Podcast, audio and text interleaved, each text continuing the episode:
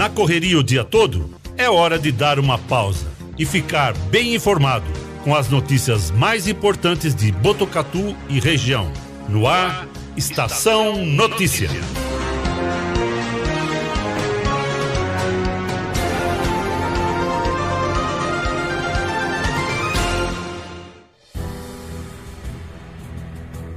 Quatro e vinte e um. No ar, a edição número 61 do Estação Notícia, o jornal da sua tarde. Abrindo a edição 61 ao vivo, com essas imagens da destruição que o temporal provocou na cidade de Itaquarituba, na região sudoeste do estado de São Paulo. Trouxemos as primeiras informações ainda ontem, né, no meio da tarde, quando a cidade foi castigada pelas fortes chuvas, acompanhadas por rajadas de vento, granizo, equipes que ficaram presas durante essa chuva que realizavam as equipes as obras na vicinal Orvalino Marcelino da Costa. Temos também imagens aí do que o vento provocou, destelhando casas, famílias que tiveram que se abrigar em outros imóveis e depois retornaram às casas para contabilizar os prejuízos, para tentar salvar aquilo que havia ficado para trás. Mais uma vez, imagens impressionantes. Tá aí, ó. Não tem mais teto, Cristiano Alves. O telhado da casa foi embora e tá aí o maquinário também da prefeitura. Por conta da chuva de granizo. Olha cada pedrada que acertou o para-brisa do veículo aí do caminhão da prefeitura. Tem agora aí a foto, né, dos funcionários que ficaram presos dentro desses maquinários, dentro dos tratores, dos caminhões. E de dentro dos veículos fizeram as imagens nos primeiros minutos, assim que o temporal chegou e tomou conta da cidade de Taquarituba. No momento em que a equipe da prefeitura realizava obras de manutenção, né, Cristiano Alves? Toda a equipe foi surpreendida aí, ó, porque do nada o tempo virou. A gente já tinha falado aqui no início do Estação Notícia sobre um alerta recebido por nós da Defesa Civil, né? Que havia a possibilidade do temporal aqui na nossa região, atingindo Botucatu, São Manuel, Pratânia. Até a possibilidade da queda de granizo. E logo nos primeiros minutos que estávamos no ar aqui com o Estação Notícia, começamos a receber as primeiras informações e imagens, esses vídeos e fotos que foram encaminhadas para nós, para nossa equipe direto lá de Taquarituba. Cidade que fica 50 quilômetros para frente de Itaí, logo depois que passa ali pela estância turística de Avaré, continua a SP 255, atravessa a ponte, né, que corta ali a represa de Jurumirim. Muitos ranchos, um lugar belíssimo, né, muitas chácaras ali no entorno da represa. Local turístico, logo depois da represa, né, passando a ponte, já tem a cidade de Itaí e 50 quilômetros para frente está a cidade de Itaquarituba, que mais uma vez sofre por conta da ação da natureza. Exatamente, os próprios funcionários ali nessa imagem, esses funcionários acabaram então filmando, porque ficaram presos ali nessa situação. Muita lama se formou no local, estavam melhorando ali aquela via, porém tiveram que parar o trabalho e começaram a registrar Inclusive, na cidade toda, nós tivemos danos lá em Taquarituba, que já sofreu é, temporal pior ainda que esse, né? Mas esse também trouxe algumas situações, como a gente vê aí uma casa que foi destelhada e a família desesperada com a situação. Olha, muito barro, sujeira, perde-se tudo numa chuva dessa, né? Exato, difícil salvar os móveis, né? Porque mesmo depois que o temporal, que a tempestade vai embora, os móveis ficam todos encharcados, né? Aquele barro já começa a apodrecer tudo. A imagem é impressionante, né? Há alguns anos, a mesma cidade de Taquarituba foi assolada, né? Foi varrida por um tornado que passou por essa região, deixou um rastro de destruição enorme. Todo o distrito industrial atingido caminhões tanque, né? Caminhões pesadíssimos que rolaram, né? Foram varridos como se fossem de papel. Essa imagem que a gente está vendo agora, para você que nos acompanha pelas redes sociais, é uma vicinal que fica próximo ali do frigorífico, sentido ao município de Tejupá. Equipes trabalhavam, faziam obras de melhorias, né, para deixar a vicinal em ordem e foram surpreendidos por esse temporal que do nada virou o tempo lá, Cristiano Alves. Aqui em Botucatu a gente tinha também não chegamos a ter um temporal como esse, né? Mas tínhamos uma imagem parecida, o céu aberto, sol, tava muito calor. Até que nós recebemos, né, o alerta da Defesa Civil e de repente o tempo virou, né? Choveu, mas rapidamente também a chuva dissipou. A chuva foi embora, não deixou estragos como naquele temporal de duas semanas atrás, que mais uma vez castigou a cidade aqui, deixando vários pontos alagados, um rastro de destruição também em Botucatu. E agora a cidade de Itaquarituba, mais uma vez, é atingida por um temporal. As equipes que ficaram presas, Cristiano, não puderam nem voltar para se abrigar. O abrigo foram, foram os próprios maquinários, né? Os próprios veículos. Os tratores, os caminhões. E aí aquela sensação de apreensão também, porque imagina, servidor público no seu trabalho, de repente ficar preso, né? Ilhado no meio desse temporal, numa vicinal que foi aí, ó, só barro, né? Não tinha como sair. E aí não só a chuva e as rajadas de vento, como também aquelas pedradas, né, do granizo. Daqui a pouco vai aparecer a imagem para você de novo aí do para-brisa de um caminhão que foi destruído, né, que foi atingido pelo pelas pedras de gelo Pedras grandes. Que já deixaram destruídos os para-brisas aí de alguns veículos. Telhado, né? Esse telhado de eternite, como é conhecido, como é chamado. Também vira uma folha de papel, né, Cris? A rajada de vento e as pedras quebraram tudo aí, ó. Esse aí é o, é o estrago provocado pela força do vento, do temporal uma cidade que não é tão distante assim da gente, né? Apesar de estar em outra região. Aí, ó. Olha o para-brisa do, do caminhão da prefeitura de Itaquarituba. Imagine você dentro do caminhão e de repente toma uma pedrada dessa aí, você já não sabe, né? Se nem dentro do caminhão é um abrigo necessário para você se proteger. Momento realmente que os trabalhadores foram surpreendidos pelo temporal. E depois a barrela, hein, Cristiano Alves? Olha lá, ó. A barrela que fica depois. A gente vai atualizar, inclusive hoje nós conversamos com a assessoria de imprensa, atualizar como ficou a situação, os números, mas só de árvores a gente tinha 15 ocorrências de árvores que caíram, né, fechando ruas, tudo mais, atingindo muros. A situação que a gente realmente teve em Taquarituba ontem à tarde. Isso tudo que acaba atrapalhando também, inclusive o cronograma de obras, né, do próprio município. Você se programa, se organiza, provavelmente outras obras de melhorias estavam previstas para hoje. E aí você tem que mudar toda a sua programação, né, Cris? Você simplesmente desloca toda a sua equipe exatamente para fazer aquele trabalho de limpeza, para desobstruir as ruas, né? Afinal, é vida que segue no dia seguinte. As famílias que foram atingidas por esse temporal contabilizam os estragos, tentam se reerguer, começam a receber aquela mão amiga, né, de solidariedade. Essa casa aí que está aparecendo agora, essa, esse imóvel destelhado fica próximo da casa da criança. Você que conhece a cidade de Itaquarituba ou é aí de Itaquarituba e está na audiência aqui do Estação Notícia, Aquele imóvel fica bem próximo ali da casa da criança, um dos locais atingidos, né, por essa rajada de vento. Inclusive, na hora que aparece a imagem do caminhão, né, do para-brisa destruído, foi numa rodovia. A árvore caiu, atingiu o para-brisas do caminhão da frota municipal.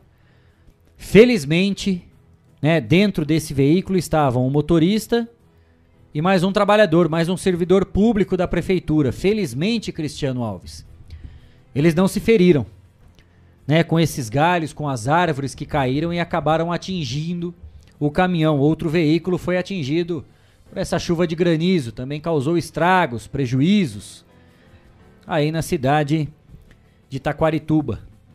E claro, né, a partir de hoje, vida que segue, equipes continuam na limpeza, na remoção dos entulhos, dos estragos, desses galhos que ficaram espalhados. E claro, a prioridade, né, Cris? É você realmente ajudar as famílias que foram atingidas nesse temporal. É você dar uma mão, é você levar uma cesta básica, você fazer o trabalho de limpeza. Nessas casas de telhadas, começar a buscar realmente os materiais necessários para poder cobrir novamente esses imóveis. Por enquanto, claro, são estendidas aquelas lonas, caso venha uma chuva novamente. Inclusive, nós recebemos imagens também de uma rua chamada Duque de Caxias, no centro da cidade de Itaquarituba. Por causa do vento, da enxurrada, é uma uma rua de daqueles blocos, né? Os antigos paralelepípedos. Blocos de concreto. Blocos de concreto. Que foram arrancados, né, do chão. Parecia que você estava tirando com uma folha de papel, né, Cris? A força da água e do vento realmente impressionante. E quando a gente ouve falar, né, escuta esses relatos, às vezes a gente não dá muita liga, né? Fala, ah, não é possível, né, que um vento ou uma chuva tenha provocado tantos estragos assim. É só quando a gente recebe as imagens, ou no caso aqui de Botucatu, que a gente vê em loco, né, Cris, muito próximo de onde ocorreram os estragos, para a gente realmente ter uma ideia da proporção do que a água, do que o vento, do que um temporal é capaz de fazer. Vídeos da estrada vicinal, vídeos da rodovia, casas, né, que foram atingidas por esse temporal. Eu falava que há alguns anos a cidade de Taquarituba foi atingida por um, um, tornado, né, que até então a gente não ouvia muito falar isso no Brasil, não era muito comum, ainda mais na nossa região. E realmente, foi num domingo, lembro até hoje, num domingo à tarde, tornado resolveu dar uma passeada pela região e simplesmente varreu tudo. Né? Nós fizemos a cobertura à época, né, Cris? Infelizmente, tivemos vítimas fatais. Havia adolescentes, jovens, se divertindo, jogando bola numa quadra que fica bem no centro ali de Taquarituba, próximo ao trevo de acesso de entrada da cidade. E simplesmente a cobertura dessa quadra desabou, veio abaixo. Um adolescente morreu, uma outra pessoa que estava num ônibus que fazia a linha.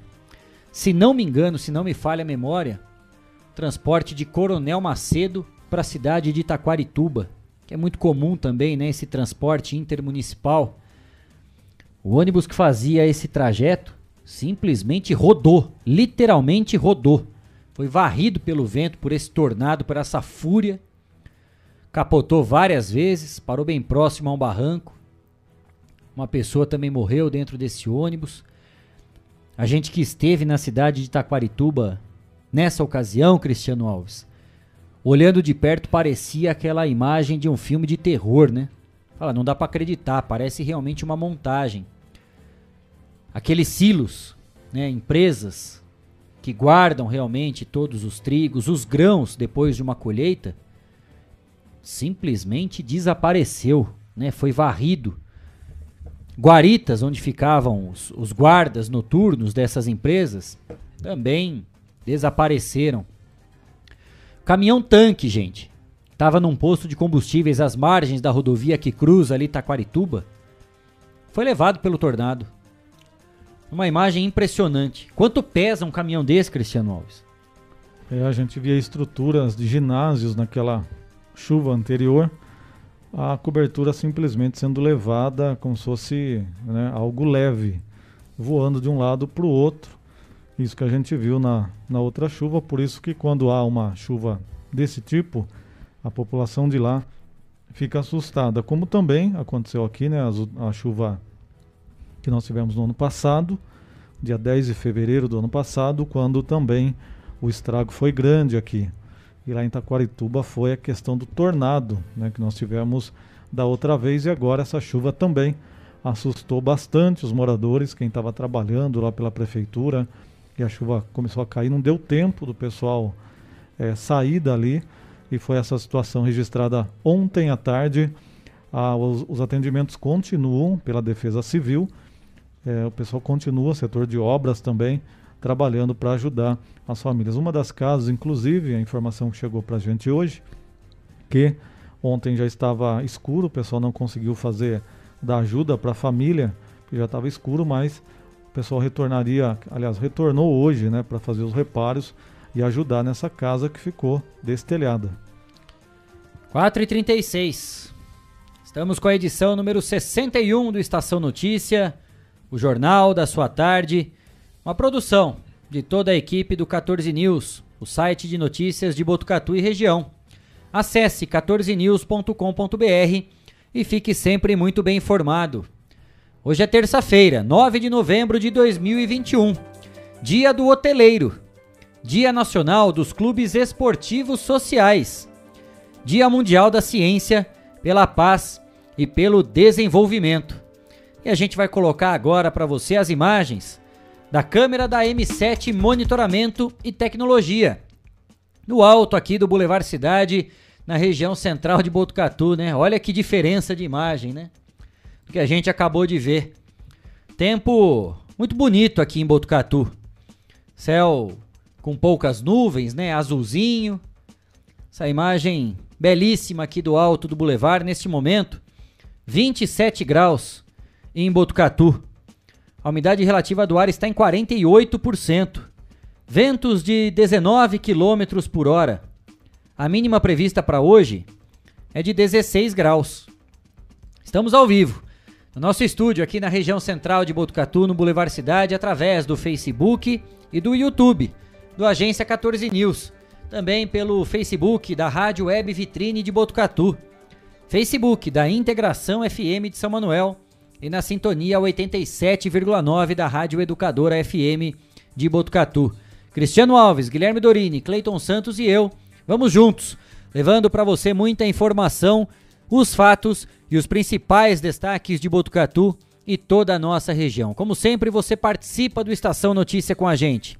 Mande a sua mensagem pelo nosso WhatsApp. Código diário é o 14 99163 0000 99163 0000. Agora, 4h38. Destaques do dia no Estação Notícia. Empresa do transporte coletivo de Botucatu quer deixar de operar na cidade. A expectativa é que o sistema seja assumido pela Reta Rápido Transportes. De acordo com a prefeitura, a mudança está em negociação e as linhas não vão sofrer alteração para os passageiros. Câmara Municipal aprova projeto de lei que torna obrigatória a disponibilização de cadeira de rodas em cada agência bancária de Botucatu. O objetivo é atender pessoas com deficiência e mobilidade reduzida tema foi discutido durante a sessão de ontem à noite. O professor Antônio Luiz Caldas Júnior, médico, ex-vice-prefeito de Botucatu, é o nosso entrevistado de hoje. Em pauta, números e o estudo referentes à pandemia da Covid-19. Participe com a gente e mande a sua mensagem pelo WhatsApp 991630000. Nos destaques da polícia, adolescente de apenas 14 anos de idade é apreendido após ser flagrado vendendo drogas na Vila Jardim, em Botucatu. Operação da DIG, Delegacia de Investigações Gerais de Botucatu,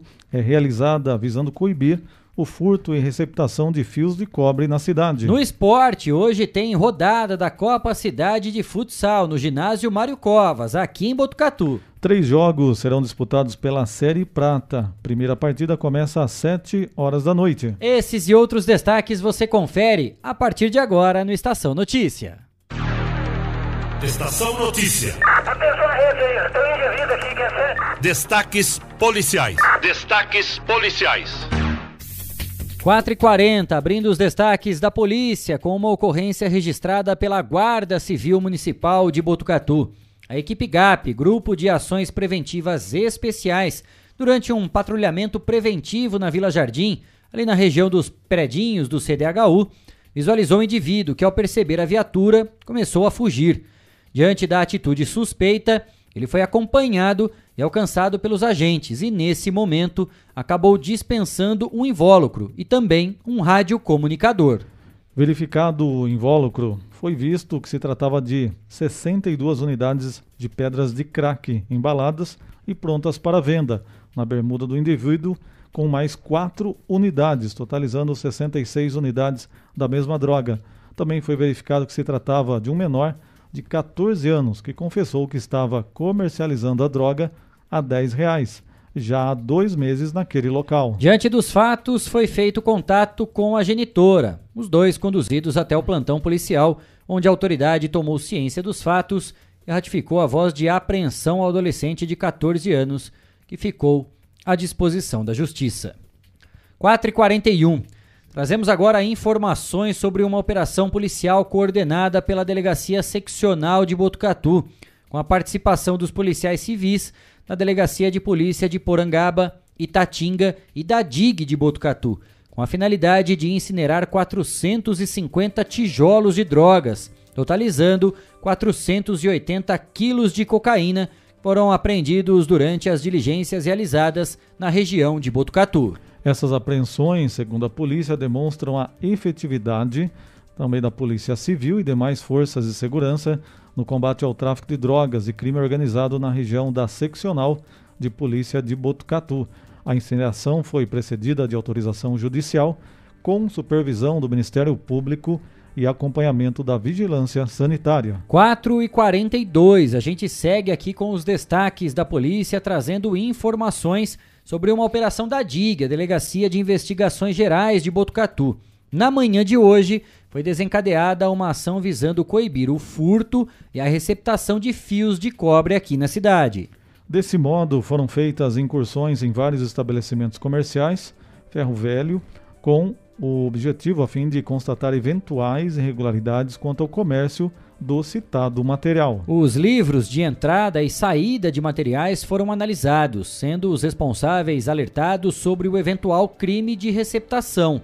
Os estabelecimentos e os seus responsáveis foram cadastrados. Essa operação, segundo a polícia, teve como objetivo desencorajar o crime de furto, de furto e de receptação. 4 e 43. Tivemos também nas ocorrências policiais um acidente registrado na Avenida Júlio Vaz de Carvalho, na esquina da Escola José Sartori, no Jardim Eldorado, na região norte de Botucatu. No local, houve a colisão de dois carros. Moradores dizem que têm sido frequentes os acidentes, principalmente devido ao movimento maior após a abertura do novo bairro Bem TV. O caso foi atendido e enviado pela nossa equipe aqui à Semutran. A Semutran acabou então recebendo essa demanda da gente, a pedido dos moradores. Nesse acidente, a polícia não confirmou se houve feridos. 4 e 43 vamos agora para Avaré, onde policiais militares receberam um chamado nada habitual. Um aluno de apenas 14 anos estava no interior do estabelecimento de ensino e, após diligências, foi encontrada uma faca dentro da mochila dele. Questionado sobre os fatos, ele informou que havia sofrido ameaças por parte de outro aluno e que a faca era para sua defesa.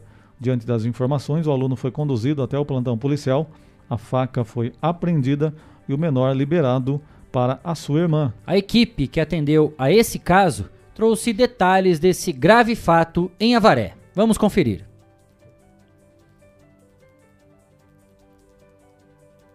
Nesta data, a guarnição foi solicitada na escola Maria Isabel, onde um adolescente se envolveu em uma briga com outros alunos. Foi vistoriado a sua mochila e encontrado uma arma branca, uma faca. Juntamente com a sua responsável, foi conduzido ao plantão de polícia civil, onde a autoridade tomou as providências cabíveis. Polícia Militar, 190 anos, defendendo a sociedade.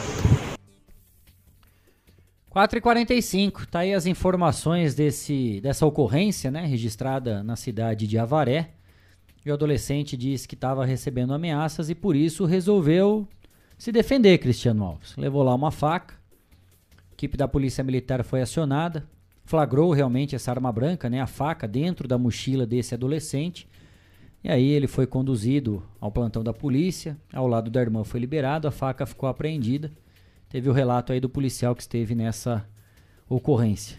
Caso de faca, né? Dentro de uma escola é muito comum, né? E aí eu acho que as providências poderiam ter sido tomadas de outra forma.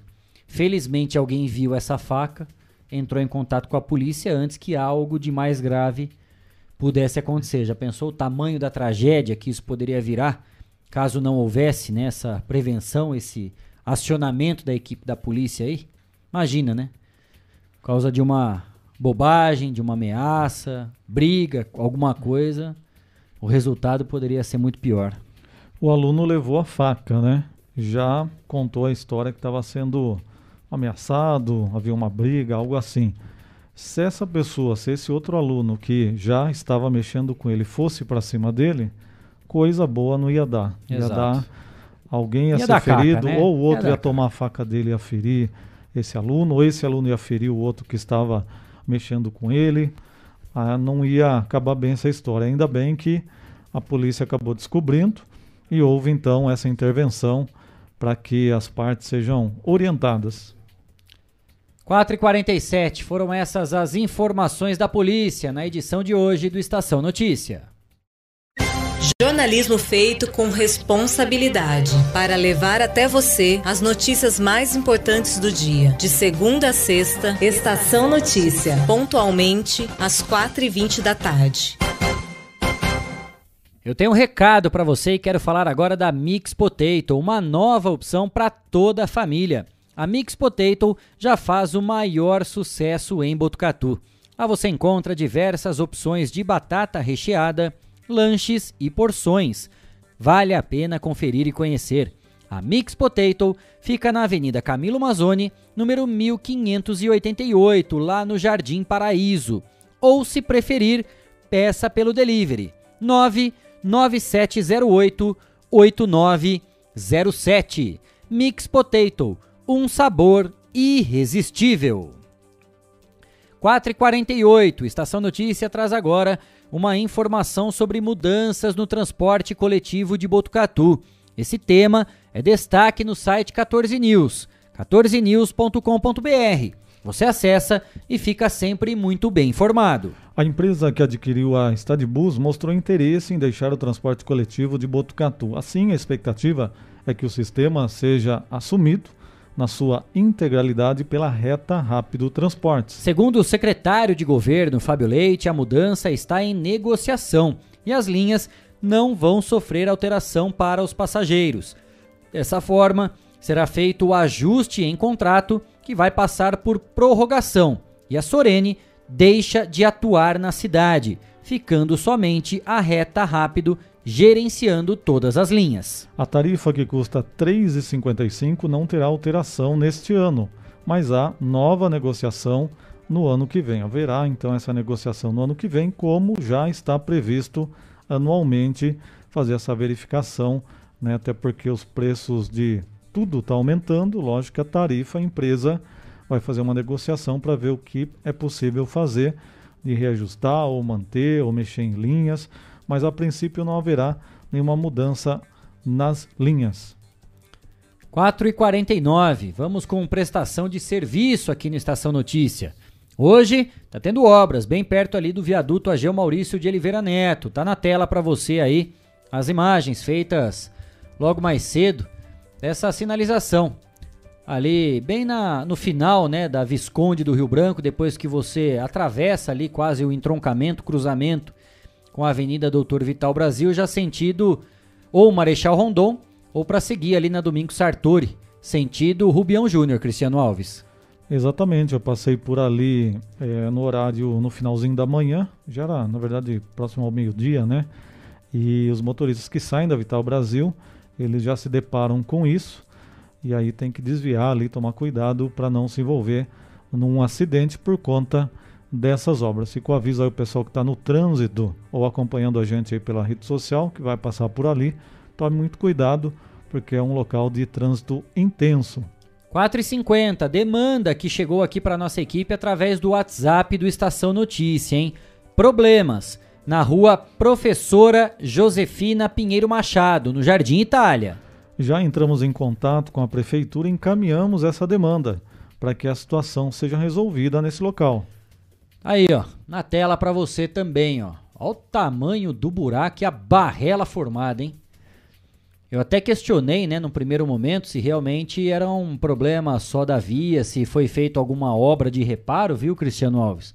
Porque tá tendo muita água empoçada, né? Não sabia se era algum problema de vazamento, algum dano ali na infraestrutura. E a pessoa que entrou em contato com a gente aqui pelo WhatsApp do Estação Notícia disse que a água é por causa do vizinho dele. É que tava lavando, normal, ali a garagem, tudo, e essa água escorre e ficou empoçada no buraco, nessa cratera aí, bem no meio da rua Professora Josefina Pinheiro Machado, no Jardim Itália. Portanto, não é um vazamento, é um problema de buraco realmente aí no, no asfalto, essa cratera que se abriu, provavelmente também pelo tempo, pelas condições climáticas em relação à chuva, tudo mais. Aí esse problema aí para os moradores da rua Josefina Pinheiro Machado, no Jardim Itália. Como o Cris já disse aí, nós entramos em contato já com o setor de zeladoria da Prefeitura de Botucatu, né, Cris? Você já encaminhou essa demanda lá para o Paulinho, para que uma equipe fosse deslocada até o Jardim Itália e pudesse conferir de perto esse problema e, quem sabe, o quanto antes também solucioná-lo. Exatamente. Ele, inclusive, me questionou também se seria vazamento. A gente explicou que não, essa água vem ali do vizinho. Então, ele já direcionou para a equipe responsável para o pessoal dar uma olhadinha. Então a gente agradece o retorno da zeladoria da prefeitura para solucionar o problema. A gente vai estar tá acompanhando, né? Como todos os casos trazidos aqui pela Estação Notícia, claro, assim que a equipe da prefeitura for até o local, resolver a situação, a gente traz aqui também que o problema já foi resolvido. E você, você tem alguma demanda? Tem algum problema? Tem algum questionamento aí do seu bairro? Caminha aqui pra gente no Estação Notícia pelas nossas redes sociais, Facebook ou YouTube do 14 News, ou ainda através do nosso WhatsApp. Anote aí, 99163 0000 99163 0000. O código de área, claro, é o 14. 4 e 53. Eu tenho um recado para você também. Todos queremos o melhor preço e produto de qualidade na hora de construir ou reformar, não é mesmo? Por isso, eu indico para você a ABC da Construção, especialista em acabamentos. A ABC da Construção oferece desde tubos e conexões, pisos, azulejos, porcelanatos, louças, metais e telhas das marcas mais conceituadas do mercado. Quer diferencial? Você encontra na ABC da Construção, com ambientação 3D para simular as imagens e ter a ideia do ambiente após a reforma. Equipe especializada que vai até a sua obra para medir e definir a quantidade do material a ser comprado. É economia garantida na hora da compra. A ABC da Construção fica na rua Visconde do Rio Branco, número 1267. Visite a loja e confira. Bom atendimento e preços incríveis. ABC da Construção, especialista em acabamentos. 4h54, a gente continua com informações aqui no Estação Notícia. Ontem teve sessão da Câmara Municipal de Botucatu. Depois de mais de quatro horas de sessão, de maneira unânime, o plenário aprovou os dois primeiros projetos da pauta da ordem do dia.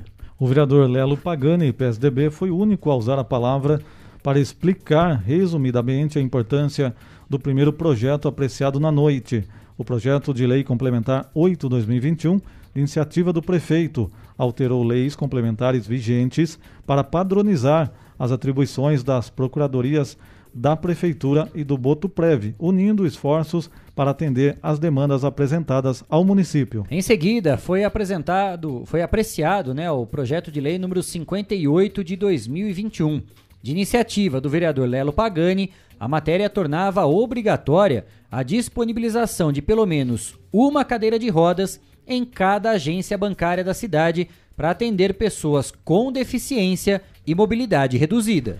Na discussão, o parlamentar justificou a necessidade de oferecer o mínimo de conforto também a clientes que eventualmente sofram um mal súbito ou apagão enquanto esperam atendimento e precisam ser acomodados até a chegada do socorro. Antes da votação do projeto de lei, a vereadora Rosielo usou a tribuna para apoiar a iniciativa, justificar e pedir voto favorável à emenda de sua autoria que ampliava a exigência para duas cadeiras de rodas por agência bancária.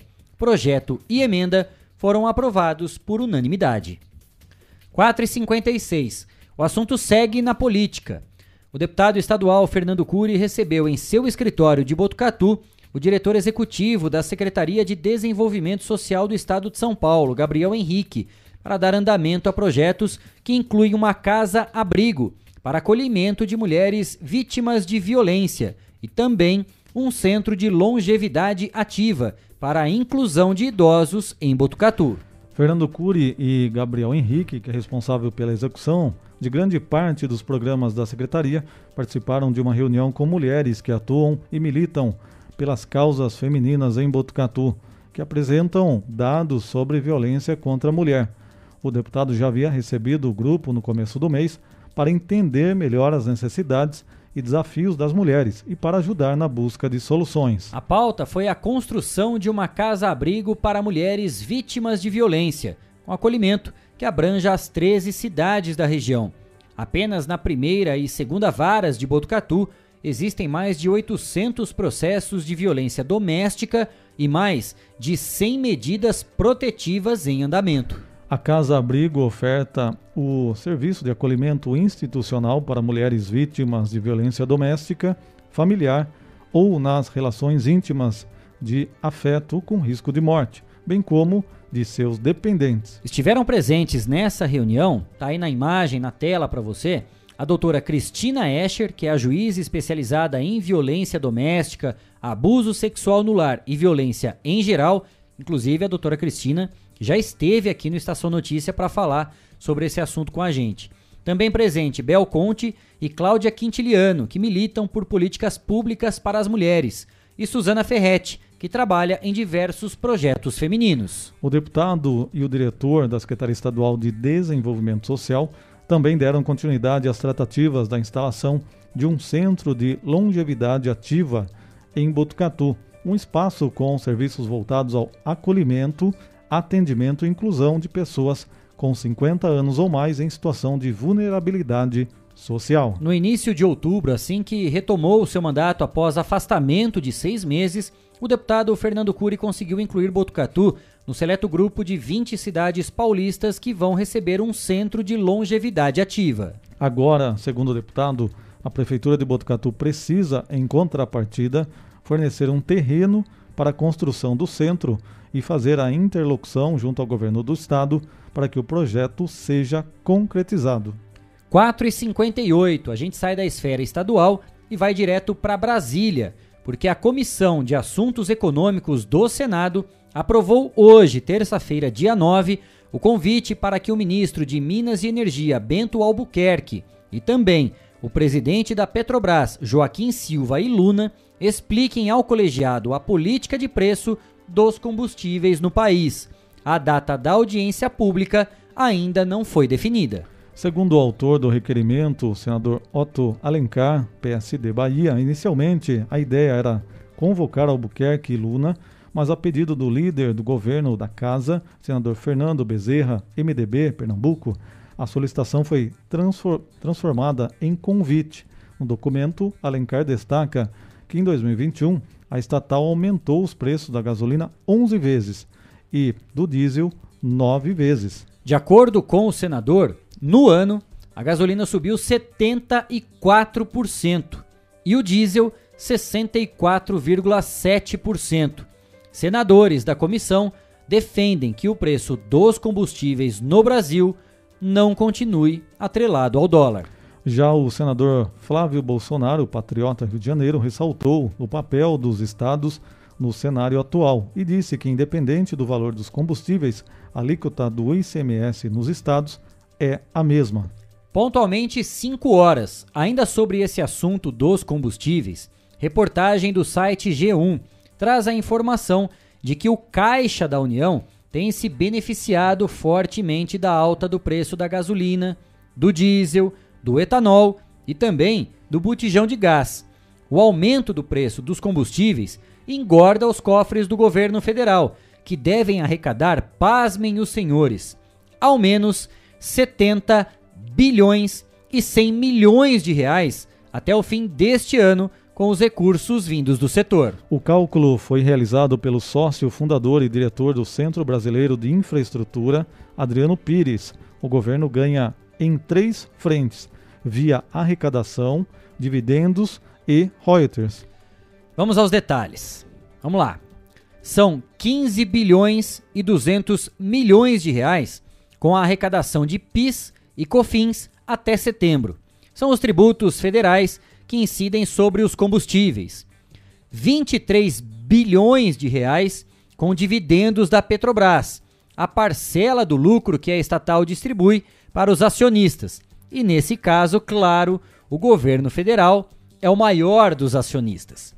Tem ainda 31 bilhões e 900 milhões de reais com a participação especial e royalties previstos até o fim deste ano. Esse dinheiro é pago pelas petroleiras para a União, para o governo federal, para ter direito a explorar o petróleo. Em todo o ano de 2020, a União recebeu 36 bilhões com arrecadação de PIS e também COFINS de combustíveis, dividendos da Petrobras e participação especial de royalties. Neste ano, o Brasil lida com uma escalada de preço dos combustíveis. Nas bombas do país, o preço médio do litro da gasolina chega a R$ 6,71. O do diesel está em R$ 5,33. Do etanol é de R$ 5,29. Tudo isso segundo dados da Agência Nacional do Petróleo, Gás Natural e Biocombustíveis, que é a ANP. O gás de cozinha também está em alta. O botijão de 13 quilos custa R$ 102,48.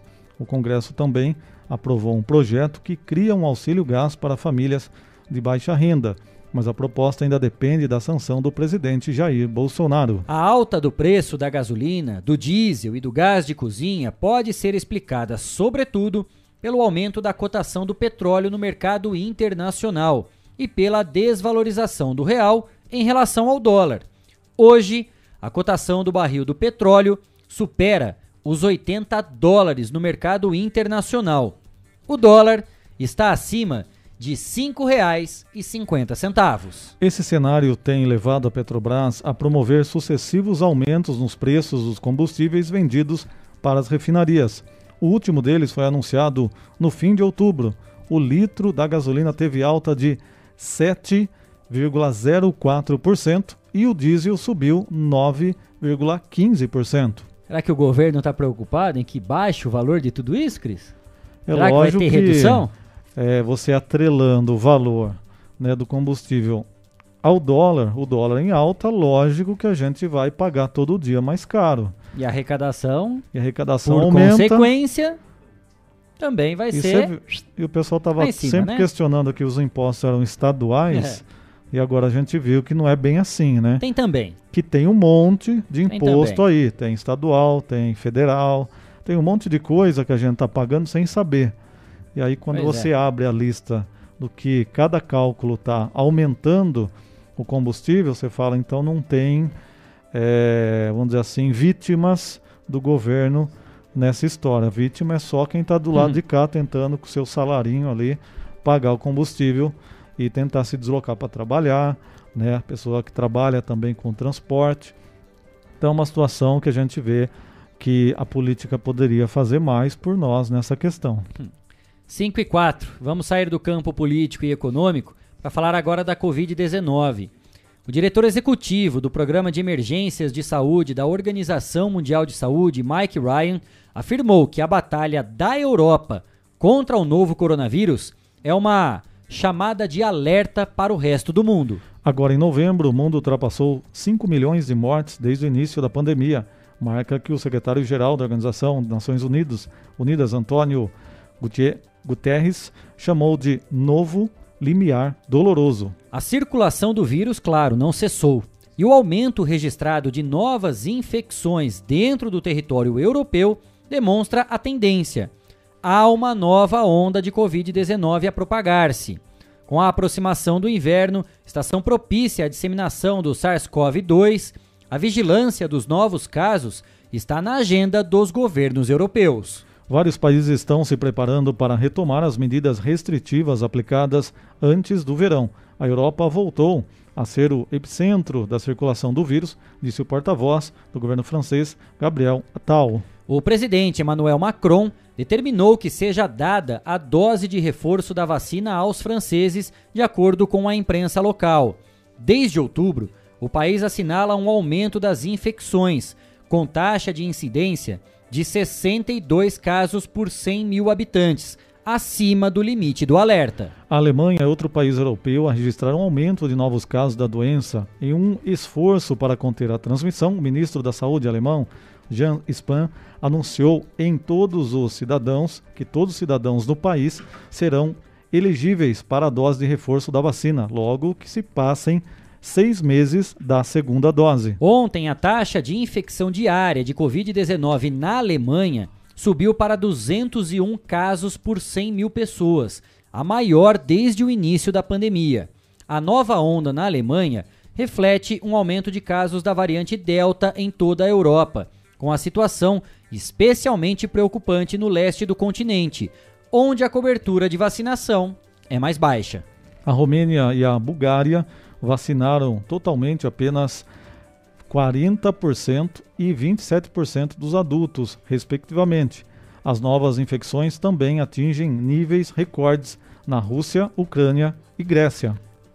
5 e 7. O assunto segue a Covid-19 porque na Áustria foi anunciado que as pessoas que não foram vacinadas serão impedidas de entrar em cafés, restaurantes e até cabeleireiros qualquer evento com mais de 25 pessoas, a partir do final da próxima semana, passa a ser ilegal. É a resposta das autoridades ao aumento de novas infecções para o nível mais alto em 2021. Essa questão aí de proibir ou não, inclusive, a gente vai querer a sua participação e você que está nos acompanhando para saber se você acha também, quem não tomou uma, duas ou nenhuma a terceira dose, dose né? ou nenhuma, é. que realmente seja proibido de entrar nesses espaços. E ainda nessa notícia, a Dinamarca propôs restaurar o uso do passe Corona Digital. O documento deverá ser apresentado aos dinamarqueses para entrar em bares e restaurantes. A medida está sendo tomada para conter a terceira fase da pandemia de Covid-19 que atinge o país. O número de infecções diárias aumentou de forma constante para 2.300 nos últimos dias, depois de, em setembro, registrar apenas cerca de 200 casos. A Islândia aumento de casos. Desde o final do verão, que o Reino Unido tem resistido à implementação de medidas como o uso de máscaras ou passes de vacina, que se tornaram uma tendência em toda a Europa, apesar do grande aumento de infecções, por Covid-19 no país. O Reino Unido registrou mais 57 mortes em 28 dias e outros 32.322 novos casos de Covid-19, de acordo com os dados mais recentes do governo. Os dados representam queda das infecções de 16,6% na semana passada, enquanto as mortes aumentaram 8,2%. Trouxemos esses números aqui porque depois a gente vai fazer até um comparativo, né, Cris? Porque a gente tem a tendência sempre de olhar para o outro lado para querer falar que só o que os outros fazem prestam. Aqui o que a gente faz acaba não prestando. Quando houve algumas ações, uso de máscara, distanciamento, isolamento social, veio um turbilhão de críticas para todo lado. E nesse momento, quando a gente, claro que a pandemia não passou, gente, não é isso. Mas nesse momento que a gente tem a vacinação em massa, principalmente aqui em Botucatu, que existe sim, de certa forma, um relaxamento, uma tranquilidade um pouco maior, que não significa que devamos abrir mão de todas as medidas de segurança. Mas olha o que acontece, né? Aqui a gente está pulando um patamar, estamos seguindo para algumas novas ações. E lá na Europa está começando tudo de novo. O que os países apontados e considerados de primeiro mundo estão voltando a estaca zero. Né? E é exatamente sobre isso que nós vamos falar com o nosso entrevistado de hoje daqui a pouquinho. Professor Caldas, que inclusive já está aqui no estúdio com a gente, tem toda a experiência, expertise para poder falar sobre o tema. Foi vice-prefeito, secretário de saúde, médico, já esteve diretamente envolvido em diversas discussões e quase que diariamente, podemos falar assim, está colocando à disposição números importantes para a gente fazer cálculos, para a gente poder fazer comparativos a respeito da pandemia aqui em Botucatu. Vai ser um assunto extremamente importante e, claro, você já está convidado a participar desse bate-papo com a gente. Daqui a pouquinho, com o professor Caldas aqui no estúdio do Estação Notícia. 5 e 11. Eu tenho mais um recado para você e quero falar da Elete Informática uma empresa com 27 anos em tecnologia da informação. Lá você encontra produtos de alta qualidade, microcomputadores, monitores, impressoras, tablets, celulares, acessórios e suprimentos, assistência técnica especializada, técnicos treinados e qualificados. Na Elete Informática você compra sem sair de casa. Acesse elete.com.br Elete Informática, segurança e experiência. O telefone é o 3815 2078 ou pelo WhatsApp 99141 0408. Elete Informática. Quero falar para você também do Espaço Shaolin, artes marciais e terapias orientais. Quando falamos sobre artes marciais, pensamos primeiramente em competições e disputas mas saiba que há muito mais que isso. As artes marciais estimulam o bem-estar social e físico. A prática dessas atividades é super indicada também para crianças e traz benefícios mentais, redução de estresse, melhora na autoestima, concentração e disciplina.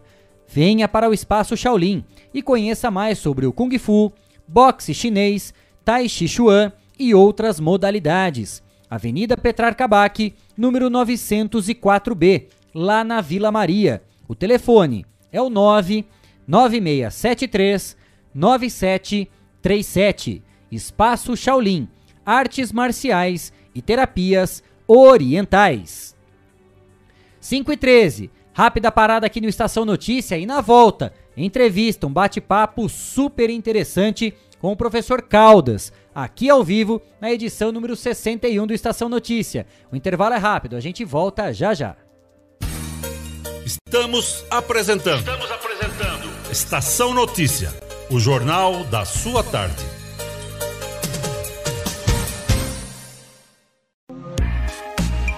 Esteticar. Seu carro merece ficar como novo. 22 anos atendendo Botucatu e região com uma equipe especializada e garantindo sempre o melhor serviço lavagens especiais, polimento e cristalização, higienização, hidratação e proteção dos bancos de couro, funilaria, pintura e martelinho de ouro que desamassa sem danificar a pintura. Esteticar, o seu centro estético automotivo. Rua João Gotardi, 441, atrás do campo do Inca. Telefone 3815 34 97. Esteticar. Quer ficar bem informado? Acesse 14news.com.br. Fique por dentro das principais notícias e acompanhe o que é destaque em Botucatu e região. Agência 14 News. A informação começa aqui.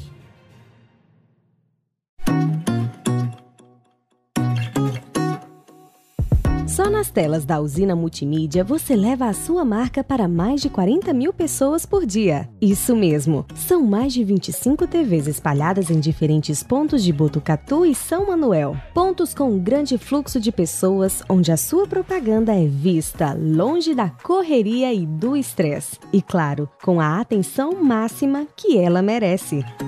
Academias, clubes, salões de beleza, elevadores, restaurantes e muito mais. Usina Multimídia, a maior rede de TVs indoor do Centro-Oeste Paulista. Anuncie!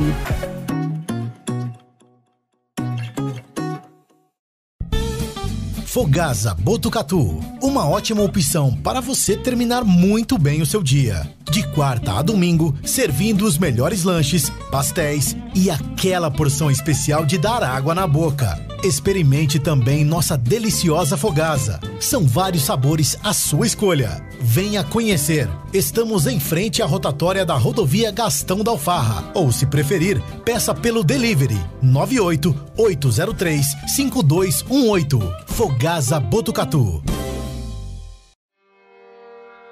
A cada dia, um novo desafio. Nesse momento de incertezas, mais do que nunca é preciso transformar ideias em oportunidades. Juntos, vamos criar a melhor estratégia para sua empresa. A Smart Comunicação é uma agência especializada em jornalismo, marketing e publicidade e propaganda. Atuamos com comunicação corporativa e planejamento estratégico. Conte com nossa equipe para gerenciar e produzir o conteúdo ideal das redes sociais. Também trabalhamos com vídeos institucionais e comerciais para deixar a sua marca em evidência. Venha para a Smart Comunicação.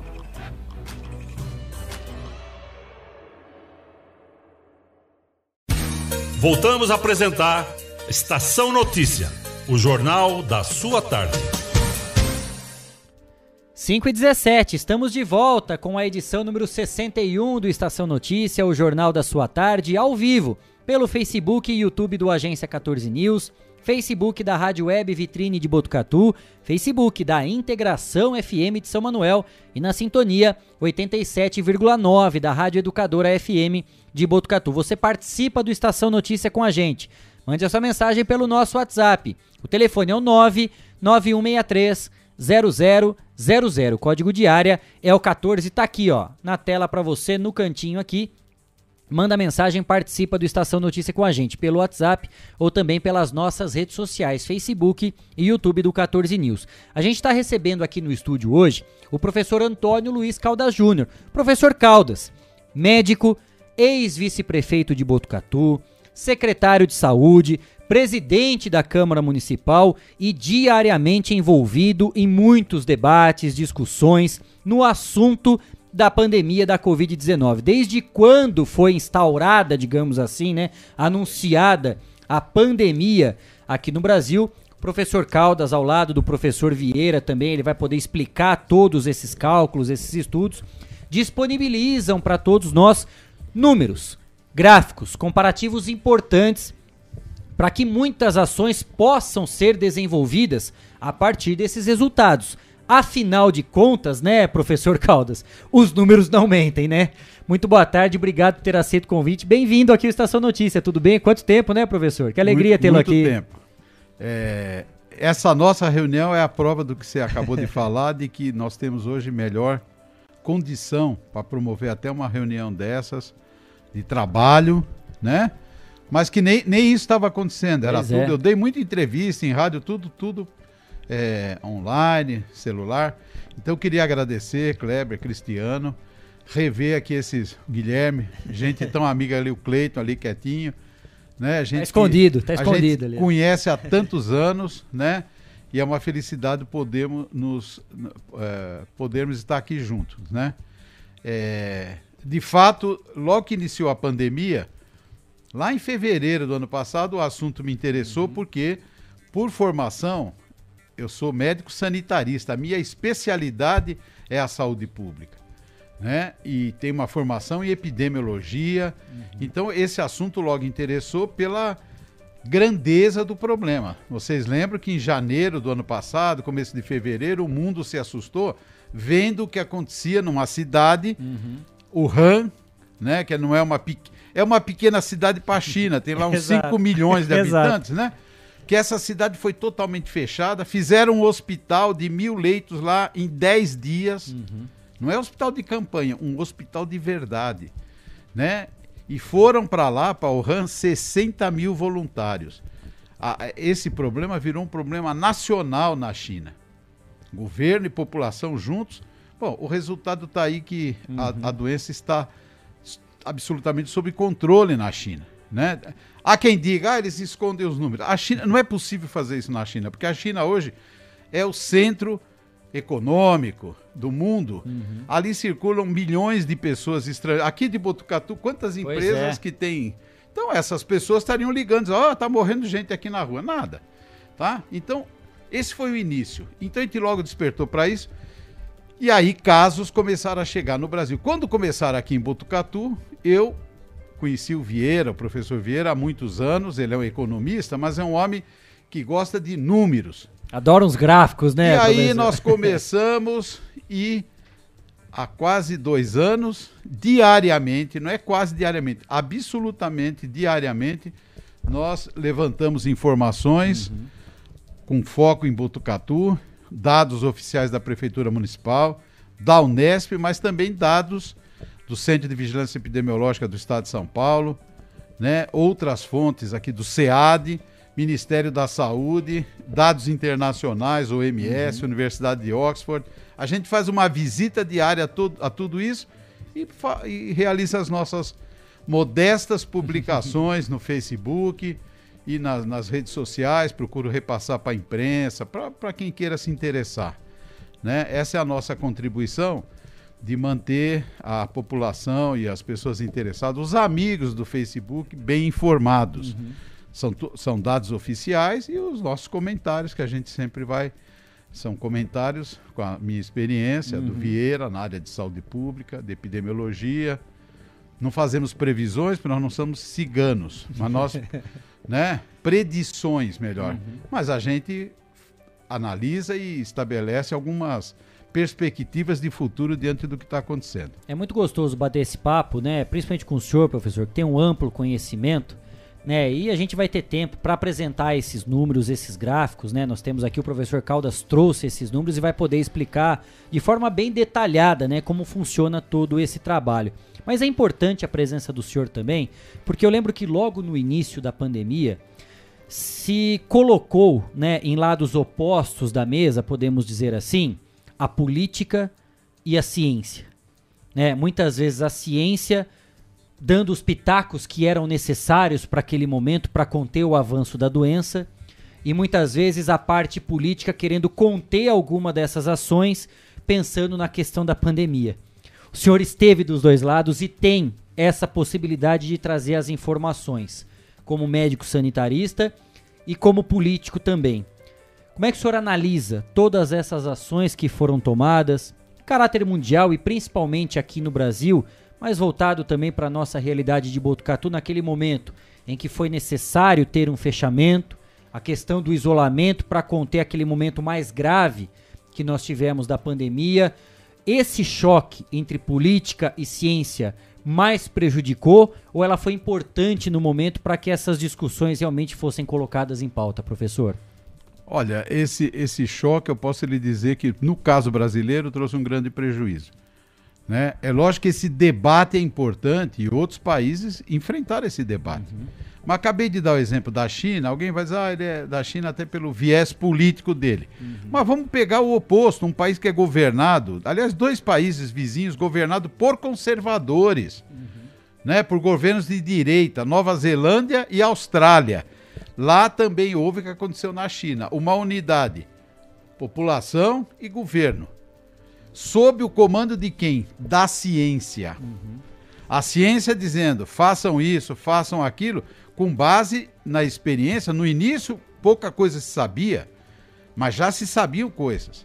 Então, todo aquele período de, de por exemplo, de, de fechamento de atividades, né? quarentena, lockdown, Muitos países fizeram isso. A China foi um que uhum. fez. A, que eu acabei de falar da província de Wuhan, ela ficou absolutamente fechada, absolutamente fechada durante um período aí de 45, 60 dias. Bom, sabe desde quando que não tem casos em Wuhan? Desde março do ano passado. Não é desse ano, do ano passado. Uhum. Recentemente teve uma notícia de casos também lá. Que, que aconteceu? Aquela província foi fechada. Então, a, lá a ciência é, ditou a norma, as coisas fechavam e depois abriam. Portugal está dando um exemplo ao mundo. Vamos pegar aqui os nossos patrícios. Uhum. Eu tenho dupla cidadania, eu sou português. Os nossos patrícios portugueses passaram um mau momento, como você relatou muito bem aqui, tá uhum. que está crescendo em alguns países. Isso em Portugal aconteceu no início de 2021, uma explosão. Portugal relaxou muito as medidas de controle. Quando chegou ali em abril, eh, março, abril deste ano, explosão de casos e mortes. O governo português então estabeleceu medidas rígidas de controle. Falo isso porque me comunico quase diariamente com amigos em Portugal, das pessoas dizer, até o sujeito para ir na padaria precisa de um, de um salvo-conduto. Só que isso acabou. Então, o que aconteceu no Brasil é que, no meio desse debate todo, tudo ficou arrastado. Tudo ficou arrastado. Se a gente pegar as curvas né, da Europa, Portugal, uhum. tá, o Brasil não. Subiu e ficou lá em cima. Manteve, e né? manteve. Agora está caindo. Eu faço até uma comparação, é como alguém que chega lá no Chile, tem a Cordilheira dos Andes, sobe e desce. Uhum. No Brasil é como o cara que chega em Santos, sobe e não desce mais, já reparou? Tu sobe a Serra do Mar e fica lá em cima, vem até Botucatu no topo. Uhum. A, a nossa pandemia tá igual. Só recentemente, graças às vacinas, é que o Brasil vem tendo essa oportunidade de, de festejar como hoje o estado de São Paulo festeja, que, que nós não tivemos ontem nenhuma morte. Ninguém morreu no estado de São Paulo. Que nós chegávamos, chegamos a ter milhares de mortes num dia no estado de São Paulo.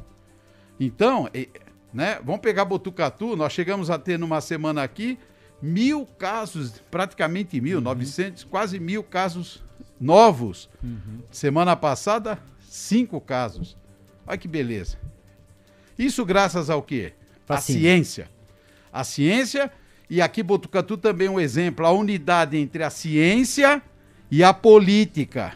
Uhum. Aqui nós fizemos um processo de vacinação em massa, salvo um ou outro descontente que sempre terá, nós vimos aqui uma unidade da população, do governo municipal, Secretaria Municipal de Saúde, Unesp, Unesp eu digo porque é Faculdade de Medicina, uhum. Instituto de Biociências, cartório eleitoral, milhares de voluntários, porque nada daquilo, o prefeito, o doutor Carlos Magno, eles não conseguiriam fazer a vacinação em massa. Foram milhares de mãos trabalhando em alguns dias, particularmente em fins de semana, permitindo vacinar aí 80 mil pessoas num dia. Então, é isso. Quando essa unidade existe, foi o caso aqui, o prefeito vai para Brasília, doutor Carlos Magno ligando lá em Oxford, elaborando o projeto, departamento de infectologia da Unesp, tudo isso em unidade. Aí a coisa roda. Agora, quando um puxa para um lado, outro puxa para o outro, isso aí eu conhecia como cabo de guerra.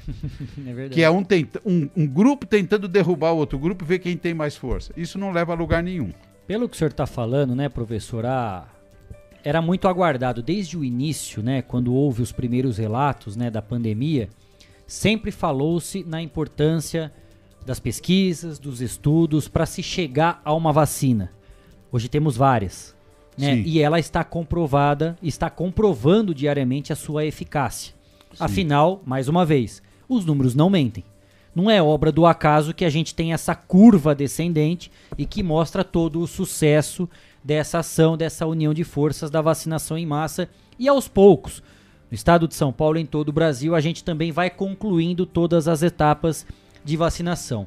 Eu imagino que por esse relato, pela especialidade, pelo conhecimento do senhor, ao afirmar que a vacina e a ciência são as responsáveis por tudo isso, qual é a reação do senhor quando a gente lê, por exemplo, igual a gente trouxe ontem aqui no Estação Notícia, notícias como o seguinte: em São Manuel, está tendo que devolver vacinas porque as pessoas não estão indo se vacinar. E aqui em Botucatu temos aproximadamente 10 mil faltosos, né, Cristiano Alves? Exatamente. E pessoas que simplesmente deram de ombro, não tomaram a primeira ou não foram para tomar a segunda dose. E muitos desses grupos ainda, os idosos, né, com 60 anos ou mais, que são o público mais vulnerável, mais atacado, digamos assim, pela doença, e os adolescentes. Né? Adolescentes que poderiam ser levados pelos pais, pelos responsáveis, não estão recebendo a vacina, professor. É, aí nós caímos naquela famosa palavra que ganhou tanta força na pandemia, que é o negacionismo. Por razões políticas, não há outro tipo de explicação, mas também porque há no mundo um, um, movimentos anti-vacina contra todas as vacinas. Sim. Mas aqui se acrescentou isso à política, o desdém pela vacina. E essas pessoas ficam muitas parecem abutres, urubus. Sabe quando o urubu tem um cachorro uhum. cambaleando na rua e já conforme, o cachorro está vivo, mas está ali vendo se acontece alguma desgraça. Uma pequena notícia, um fato, ah, já vira uma manchete. Olha lá, o cara lá no. Essa, essa, essa tragédia de comoção que, que, que tomou o Brasil do falecimento da cantora. Uhum, da Marília. Né? Da Marília Mendonça com um filhinho. Eu nem quero falar muito. A, a moça está morta, vamos deixar ficar em paz. É o dia inteiro as pessoas comentando se foi isso, se o avião tinha defeito não tinha. Eu cheguei, eu li, eu recebi de uma pessoa a notícia que ela morreu porque o piloto tinha tomado a vacina antes e teve um mal súbito. Então, até uma besteira desse tipo, ela própria teria se vacinado, uma coisa confusa. Então, essas pessoas ficam pescando informações. Agora, eu vou falar uma coisa para você. Aqui em Botucatu, nós já temos aí com, com 85% Isso, de pessoas 86. com vacinação completa. 86%. 86%. Quantos casos a gente conhece? Muita gente falou, fiquei muito com muita dor de cabeça, uhum. tive febre, tive isso, tive aquilo. Quantos casos graves nós tivemos? Nenhum. Que eu, eu tenho perguntado, assim... você conhece alguém que por causa da vacina teve um quadro muito grave, está com uma sequela? Não não. Internado. E você conhece alguém que morreu? Não. Você é não, não, que morreu da doença. Não. Que morreu, Sim. que está com sequelas. Aí todo mundo fala, ah, tem é. meu primo, tem. Então, Sim. não dá para comparar. Esse outro argumento, né, que ah, mas tá vendo, ó, vacina já perdeu eficácia. Ora, existem doenças, vou dar dois exemplos. A AIDS, a dengue, que até hoje não conseguiu se desenvolver uma vacina. Uhum. A ciência conseguiu porque o coronavírus e essa varia, essa cepa do coronavírus que causa a COVID-19, ela é nova, mas os coronavírus são antigos. Uhum. As pessoas não sabem que quando vão ali numa clínica PET vacinar o cachorrinho, no meio das vacinas que são aplicadas tem um coronavírus. Então já havia tecnologia de produção de vacinas contra coronavírus. Por isso que não precisou levar, como falar, mas levar 100 anos para fazer uma vacina. Sim esse assunto é complexo. Há vacinas que basta uma vez ser aplicado, está resolvido. Uma vez. Né? Ou faz um reforço. Exemplo, uhum. a vacina do sarampo, tomou Sim. naquele. Não tem sarampo. E há vacinas que a gente tem que tomar todo ano. Exemplo. A gripe. A gripe. Perfeito. Então não vamos tomar vacina da gripe, que tem que repetir. Ué, se a do coronavírus a gente tiver que tomar a cada seis meses, uma vez por ano, a cada dois anos, eu pergunto, e não está morrendo gente e não está adoecendo, qual é o problema? Uhum. Mas se criou uma avalanche de mentiras que justificam essa, essas pessoas que se negam a tomar a, a vacina e posso dizer, eu não sou, eu sou sanitarista, eu não sou médico clínico, mas o que que os clínicos hoje falam? A maior parte das pessoas, isso tem estudos na Inglaterra e outros países, a maior parte das pessoas que hoje estão internando de, com formas graves e morrendo são pessoas não vacinadas. É, tivemos o caso em São Manuel, nós trouxemos, né, Cris? Um jovem de 19 anos, Exatamente. vítima isso, da Covid-19 que não havia sido Sim. vacinado. Aí tem um que tomou a vacina e morreu, Tarcísio Meira. Pronto, aí vira aquela. Lembram disso? Sim. Tá vendo? Essa vacina não serve para nada. É um, uma pessoa que infelizmente morreu, uma pessoa querida, um grande ator, num universo de 120 milhões. Então, e também que já tinha uma idade avançada, já tinha complicações por outras sim, patologias então, não também, há dúvida. Né, então, a vacina faz milagre? Não. A vacina é uma vacina ainda em desenvolvimento, eu não tenho dúvida. Tanto é verdade, eu citei aqui dois países, Nova Zelândia e Austrália, a cobertura vacinal lá não é grande. Eles aplicaram nos grupos mais vulneráveis, uhum. porque eles desenvolvem lá outras formas de controle que eles apostaram que é o controle da transmissão da doença. Bom, mas então a Austrália está a economia foi pro, pro vinagre, não. Eles fazem ações pontuais e muito efetivas. Nova Zelândia, ações. Para dar um exemplo, tem um caso lá na Pardinho, lá da Nova Zelândia. Tem um município lá que chama Pardinho, é igualzinho o nosso. Eles fecham tudo em volta, fica ali 10 dias. Como se fosse um município de quarentena. É uma ilha. Vira uma não ilha. acabou? né? Abre tudo de novo. Acabou, porque aí a, a doença não existe. Para que, que vai? Então, tem, tem shows, tem. Já há muito mais tempo. Como eu falei, aqui nós ficamos no meio do caminho e pagamos um preço por isso. É, eu Que- só me pergunto, né, professor, assim, o porquê, né, desse de- dessa pressão política ter tido um resultado tão grande nesse momento, né, dos questionamentos feitos da vacina contra a Covid-19, porque sinceramente, né, eu claro que eu não tenho a experiência técnica nem médica, não é- e nem quero ter, longe disso, mas eu sinceramente eu nunca ouvi falar ao longo da minha vida de outras vacinas serem questionadas como a vacina da Covid-19 foi. Sem dúvida. Se a gente falar, né, da poliomielite, nunca eu vi uma discussão como é ah, não sei se é eficaz, então não vou levar meu filho para vacinar.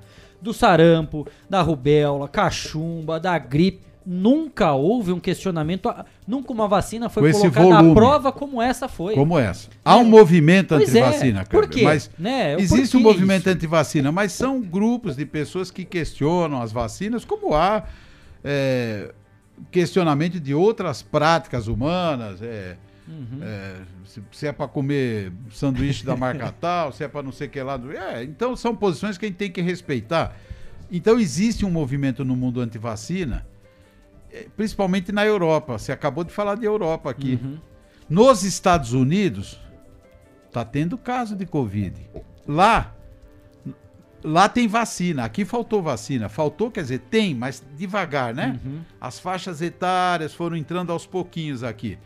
Nos Estados Unidos, eles estão com 50, mais ou menos 50% de. Tô até com o número aqui de ontem.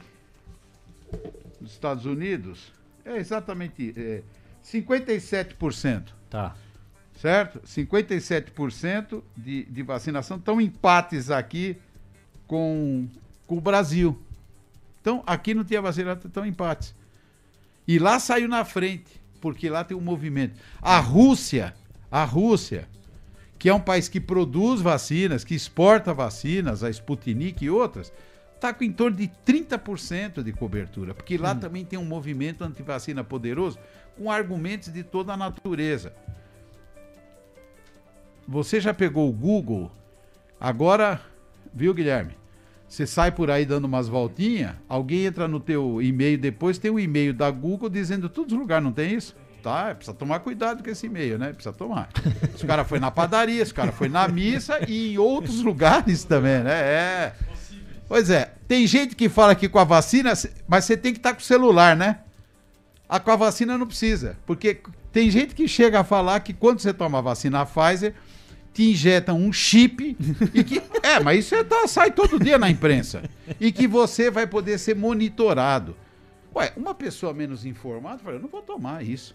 Vamos me monitorar todo dia, Não né? vou tomar isso. Quer dizer, Vacina que, do Google. que a, que a pessoa vai virar isso. A história da brincadeira de virar jacaré não era uma piada. Porque haviam informações que o sujeito ia virar macaco, que o sujeito. Porque foi feito com o DNA do macaco. Enfim. É absurdo, jacaré, né? Então, essa, essas, essas coisas acabam contaminando. Um outro fator é que foi difundida no Brasil a ideia de que se você tomasse certos medicamentos, que a gente chama de kit Covid, você estaria protegido. Isso é uma coisa quase criminosa. Você já ouviu falar na sua vida de crianças que infelizmente faleceram, acharam a criança lá morta no pé do prédio e ele com uma capinha, coitadinho. Isso tem casos relatados. A criança achando que ia voar. Ela, ele vê o super-homem voando. Quer imitar, né? Ele quer imitar. Estou fazendo essa analogia porque teve gente que fez com a Covid o que esses inocentes, infelizmente, ainda bem que é raramente, fazem. O sujeito toma uma dessas drogas e acha que está protegido. Aqui vou falar dos relatos que a gente tem de colegas médicos aqui de Botucatu e de fora, do tanto de pessoas contaminadas que chegaram às UTIs, alguns faleceram, e que achavam que estavam protegidos. Então fala, mas isso não faz mal. Isso é usado na malária, isso é usado para piolho, isso é usado. Não interessa. O problema não é. Tem um efeito colateral, mas não é esse o problema. O problema é você tomar um medicamento e achar que você está protegido. Tá imune, né? Virou um escudo é como de você aço. colocar a máscara de, de seda, quer dizer, que não protege nada. Então Uhum. você está com uma falsa sensação de proteção.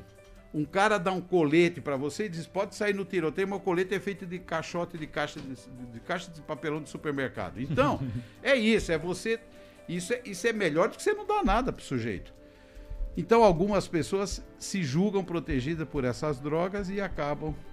Para nossa felicidade, é um grupo minoritário, porque o número de pessoas que, que gostava de, de- de negar a vacina, né? ainda bem que o brasileiro é assim, né? era muito maior. O cara fala: olha, eu não acredito em vacina, mas na dúvida eu vou tomar. É, É, ainda na- bem. na dúvida, né? Tanto Pelo é verdade, olha o sucesso da vacinação aqui em Botucatu. Para nossa felicidade, Botucatu hoje já não tem esse privilégio. Muitos outros municípios brasileiros estão com 85% de gente vacinada. No estado de São Paulo, tem muitos municípios que já atingiram esse patamar, seguindo o bom exemplo da nossa cidade. Os resultados estão aí. Os resultados estão aí. No- aqui, no estado de São Paulo e em Botucatu. A gente podia até, Cleiton. É, eu não vou lembrar exatamente qual é o, o, o gráfico. É aquele um que eu te mostrei que tem a linha azul, vermelho e verde aí, por favor. É que eu ia passar mais à frente, mas eu acho tão. Não tem problema. Aqui ao vivo a gente faz Enquanto isso. você Aqui está é- organizando Olha aí, professor, vendo ali na enquanto você está organizando, só gostaria de fazer um comentário que é o Vai. seguinte, eu até entendo numa pandemia que é algo novo, esclarecer isso. Né? Agora, é diferente pessoas ficarem questionando sem terem nenhum tipo de conhecimento técnico. Então a Anvisa chegou e falou, tá, aquela pressão em cima da Anvisa, ela falou, não é a vacina 100%, porque nenhuma é também, Sim. mas é uma vacina nova que ela realmente vai avançando e vai melhorando cada vez mais. Eu acho que esse foi o ponto. Agora você ficar falando, não, certeza. toma esse negocinho aqui, aí a pessoa lá toma o remedinho lá e fala, olha, eu tive Covid e melhorei por causa... é, tomar ar fresco, tá? ele vai, depois de 15 dias, estar curado. Tá claro? Então, esses de, de Porto Feliz, ah, tá bom, eu fui ver. E comparei em torno de 20 municípios brasileiros que eram citados como exemplos, alguns radicais, lá na cidade não morre ninguém. E comparei com os dados ou de municípios vizinhos ou a média do estado. Olha, com exceção de Porto Seguro, cu- cuja média é menor que a do estado da Bahia, todos os outros tinham médias superiores à média estadual. Eu não estou dizendo que lá estava horrível, mas não, não tinha efeito nenhum. O exemplo maior é Porto Feliz. Eu fiz um estudo já em, em junho do ano passado, para acabar com essa conversa. Tá lá no meu Facebook, humilde, mas esse estudo muita gente repercutiu em muitos lugares do Brasil, que eu recebi retorno do Rio Grande do Sul, de um monte de lugares. Porque na época ainda a, a hidroxicloroquina estava no top. O que, que eu fiz? O que, que tem em volta de Porto Feliz? Boituva, eu e o Vieira sempre. Boituva, tem ali Cerquilho, tem ali Cesário Lange, enfim, o entorno, Capivari, e comparei casos e mortes em Porto Feliz. Olha, a maioria tinha menos casos e mortes do que Porto Feliz. E os outros, era tudo muito parecido. E são municípios todos do mesmo tamanho ali, 40, 50 mil habitantes. Ou seja, sim, cadê o milagre de Porto Feliz? Mas isso chegou, ganhou repercussão nacional, porque o Alexandre Garcia fez um programa inteiro sobre Porto Feliz e teve a ousadia de dizer que era uma cidade que ninguém tinha morrido de Covid, ninguém tinha. Ninguém, ninguém. eh, Então, não acredite, a população não pode acreditar nisso pelo efeito que eu falei da falsa proteção. Há um último fator, me desculpe, Imagina. que houve uma aposta do governo federal, isso ficou claríssimo na CPI, mas durante a pandemia foi denunciado muitas vezes. Havia uma tese de alguns especialistas, entre eles o Osmar Terra, que é um médico, foi secretário de saúde, se não me engano, do Rio Grande do Sul, e é deputado federal, que ele dizia: quem vai acabar com a Covid é a imunidade de rebanho. Todo mundo aqui, vocês lembram muito bem, né? Hoje mesmo, o professor Alexandre Naime, aqui da Unesp, fala dessa matéria no, no perfil dele do Facebook dizendo o seguinte: nós tivemos no Brasil até agora, vou até falar o número preciso. 20, ontem, 21 milhões 866 mil casos. 21 milhões. Qual é a população brasileira? Nossa Senhora. 211 milhões. Quantos, então? 10% da população brasileira teve Covid. Para ter o tal efeito rebanho, ele existe. Tinha que ter 70% das pessoas. Certo? Ah, mas então, hoje, imunizados tem muito mais. Por quê? Vamos somar esses 20 milhões. A lógica é a doença confere alguma imunidade. Uhum. Não, não dispensa a pessoa de tomar vacina. Do mesmo jeito que quem toma vacina não está dispensado de usar máscara, de usar o álcool gel que está aqui. Tá? Bom, mas voltando. Não explica.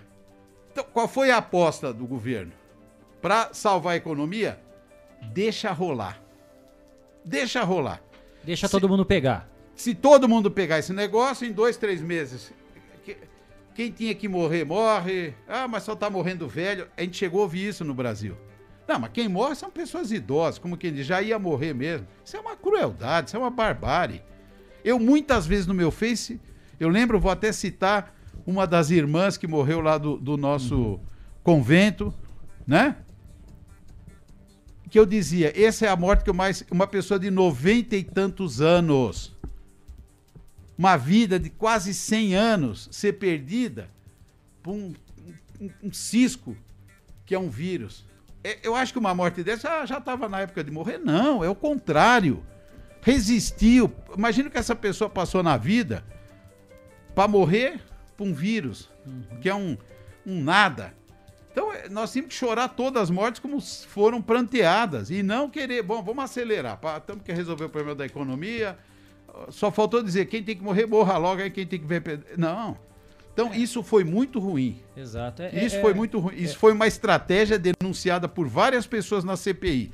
Vamos acelerar a ocorrência da doença para fechar, vamos zerar essa conta logo. Isso é muito grave. É, que até era né? importante. É claro que sempre essa, esses dois temas, né, professor, eles eram colocados diariamente nas discussões, né? A questão da economia, a questão da saúde.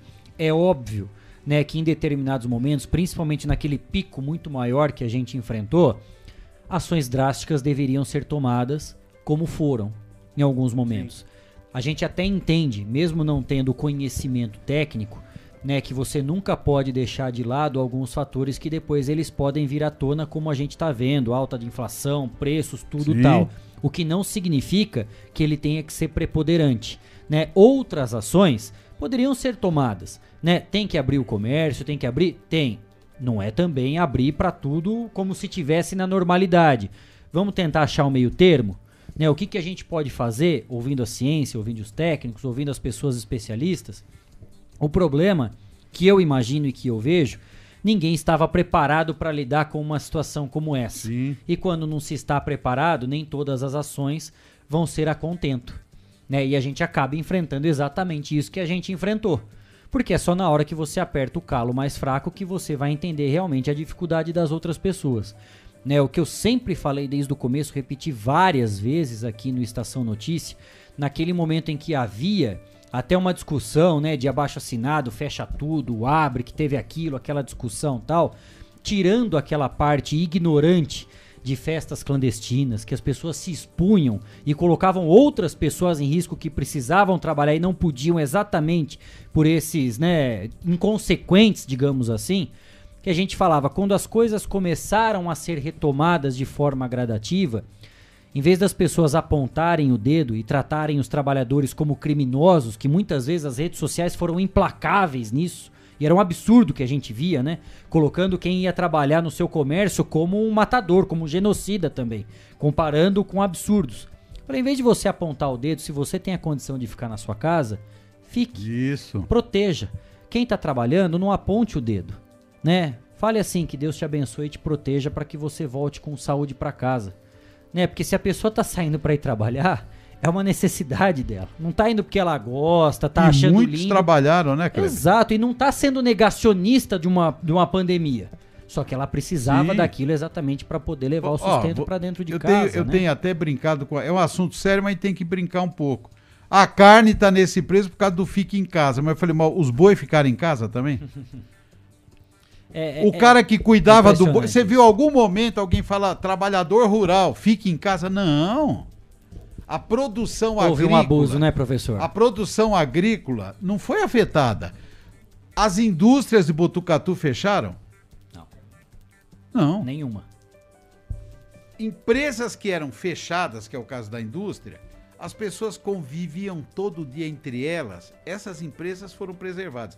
O foco era naqueles lugares onde há uma grande rotatividade Uhum. de pessoas. Então, tá, sobrou para o comércio, que foi o maior sacrificado. Sim. Os, especialmente o comércio de alimentos, os bares, os restaurantes, as escolas. Nós chegamos a ter um ano e meio, ninguém lembrava disso, até recentemente e até agora, porque a, a parte da educação ainda não foi restabelecida Sim. plenamente. 55 milhões de brasileiros, que são os estudantes, em casa. Exato. O que que era o, o que que você deu a nota do que que era o fique em casa? Você é aposentado, sou. O que que você vai fazer, exemplo, na rua Amando? Não, eu vou lá ver. Não, não vá. É, pois é. Porque o jeito de preservar o emprego, eu falei isso muitas vezes, eu e o Vieira falávamos isso. O fique em casa não é o inimigo da, da economia. Sabe qual é o inimigo da econ- economia? É o cara que saía de casa desmotivadamente. Então a família precisa comprar, pifou a geladeira. Não precisa ir a família inteira lá para comprar a geladeira, criança. Não. Esse sujeito que fazia isso, esse que estava trabalhando contra o comércio. Vamos pegar na área de eventos. Viu, Cleiton? Eventos. Tem um casamento. Não, já vai deixar de casar. Tem muita gente que agradeceu até o vírus, né? Porque o cara teve mais tempo de pensar. Mas, é. Não, é a, você falou, é a flecha clandestina, todo mundo sem máscara, duas, três. Esse é o inimigo do promotor de eventos. Agora, aquele sujeito que fazia um casamento, um número menor de. Aí Respeitando, né? Chamava lá um conjunto para tocar, a, a condição de transmissão ali era muito diminuída. Aí o outro cara enfiava 500 pessoas num espaço fechado, sem ar. Esse não é o fique em casa que era contra o casa, porque aí a doença sobe e acontece o que aconteceu e que vai acontecer agora de novo na Europa. Lugares fechando de novo. Por quê? Afrouxou demais. Então, o que tinha que ter tido era um comportamento solidário, fraterno. Vamos preservar o emprego, vamos preservar daqueles que precisam e vamos deixar de lado as atividades necessárias.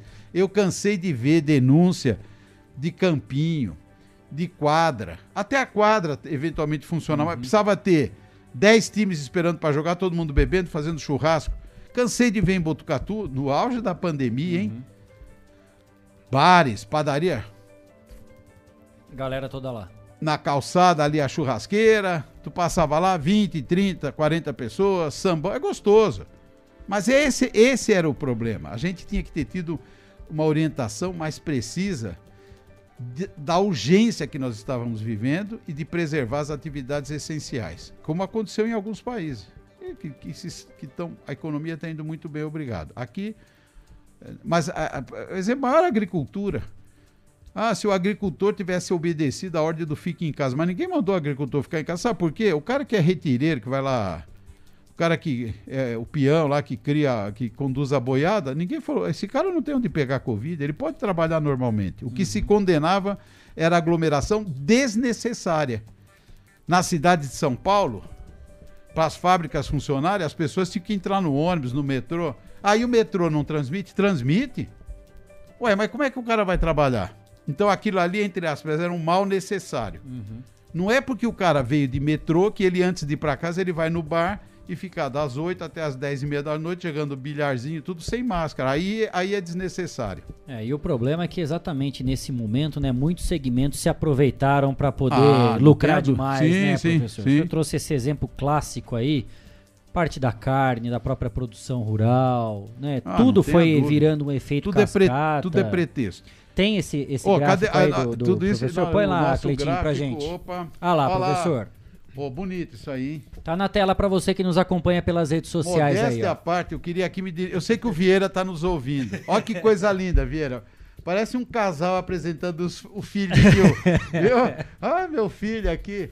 Esse é o nosso casos, filho, né? meio do Vieira, viu? muito bem explicadinho, né, professor? Tá o gráfico, quem né? Tá, quem tiver nos, nos vendo, é, porque tem pessoas que só estão ouvindo, Exato. mas quem tiver nos vendo, ali nós temos três curvas, uma azul, uma vermelha e uma verde. A verde é o Brasil. A vermelha é o estado de São Paulo.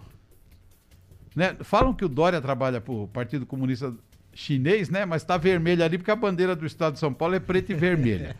A verde é o Brasil. Repararam que o verde e o vermelho estão bem casadinhos? Sim, tá muito, muito similar. Porque é uma média.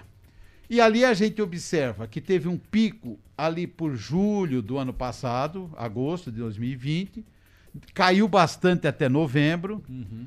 Nessa ocasião, o, o nosso presidente da República teve a, a cara de pau, desculpe de falar, que esse negócio de vacina era, não estava muito interessado, porque a, a, pandemia estava acabando. Daí quem está olhando ali está vendo o acabando. O que, que aconteceu depois? A, a pandemia, não aqui, uhum. no mundo, teve a tal segunda onda, Sim. recrudesceu. Então veja que o vermelho e o azul vão subindo, subindo, até atingir um apogeu em maio, a vacinação caminhando, e a partir ali de maio, caindo. E aquela faixa azul é Botucatu. Muita gente não sabe disso. Quando eu mostro a curva, tem gente que se surpreende. Não, mas Botucatu não teve sempre melhor que o Brasil e o Estado de São Paulo? Não. Esteve melhor em 2020. Relaxou demais. E não foi Botucatu, vários municípios do interior, uhum. Bauru, Marília, e os casos aqui explodiram. Olha aquele pico lá, já tinha tido a Sim. vacinação, inclusive, e há quem conjecture que como as pessoas tomaram a primeira dose da vacina, o cara falou, já tô salvo. Sensação de segurança. Esculachou de vez, banalizou de vez as medidas de segurança e houve uma explosão de casos na nossa cidade. Teve uma semana que nós tivemos quase mil casos. Ali está por 100 mil, então está uhum. 500. Mas se for o número absoluto, é perto de mil. E aí, aí a vacina começou a agir. Eu pediria tem um, um, gráfico que é o irmão gêmeo desse. O primeiro pico foi após a vacina mesmo, né? Sim. né? E depois o pessoal foi relaxando. Esse relaxando. aí é o finzinho da curva. Você podia voltar na, é aquele anterior mesmo. Opa. Acho que tu tá indo pro lado esse. Aí, não, não. Não, esse é o primeiro. Essa, ó, te, ó o finzinho da curva. Sim. Então vamos ampliar o fim da curva. É aquele que você passou, Cleiton. Aí, esse. ó. Só uma paradinha. Aí é dia 8 de agosto foi feita a segunda dose. Botucatu ainda estava acima do estado de São Paulo e do uhum. Brasil. Tinha vi, passado um pouquinho para baixo, mas voltou uhum. acima de, do estado de São Paulo e do Brasil.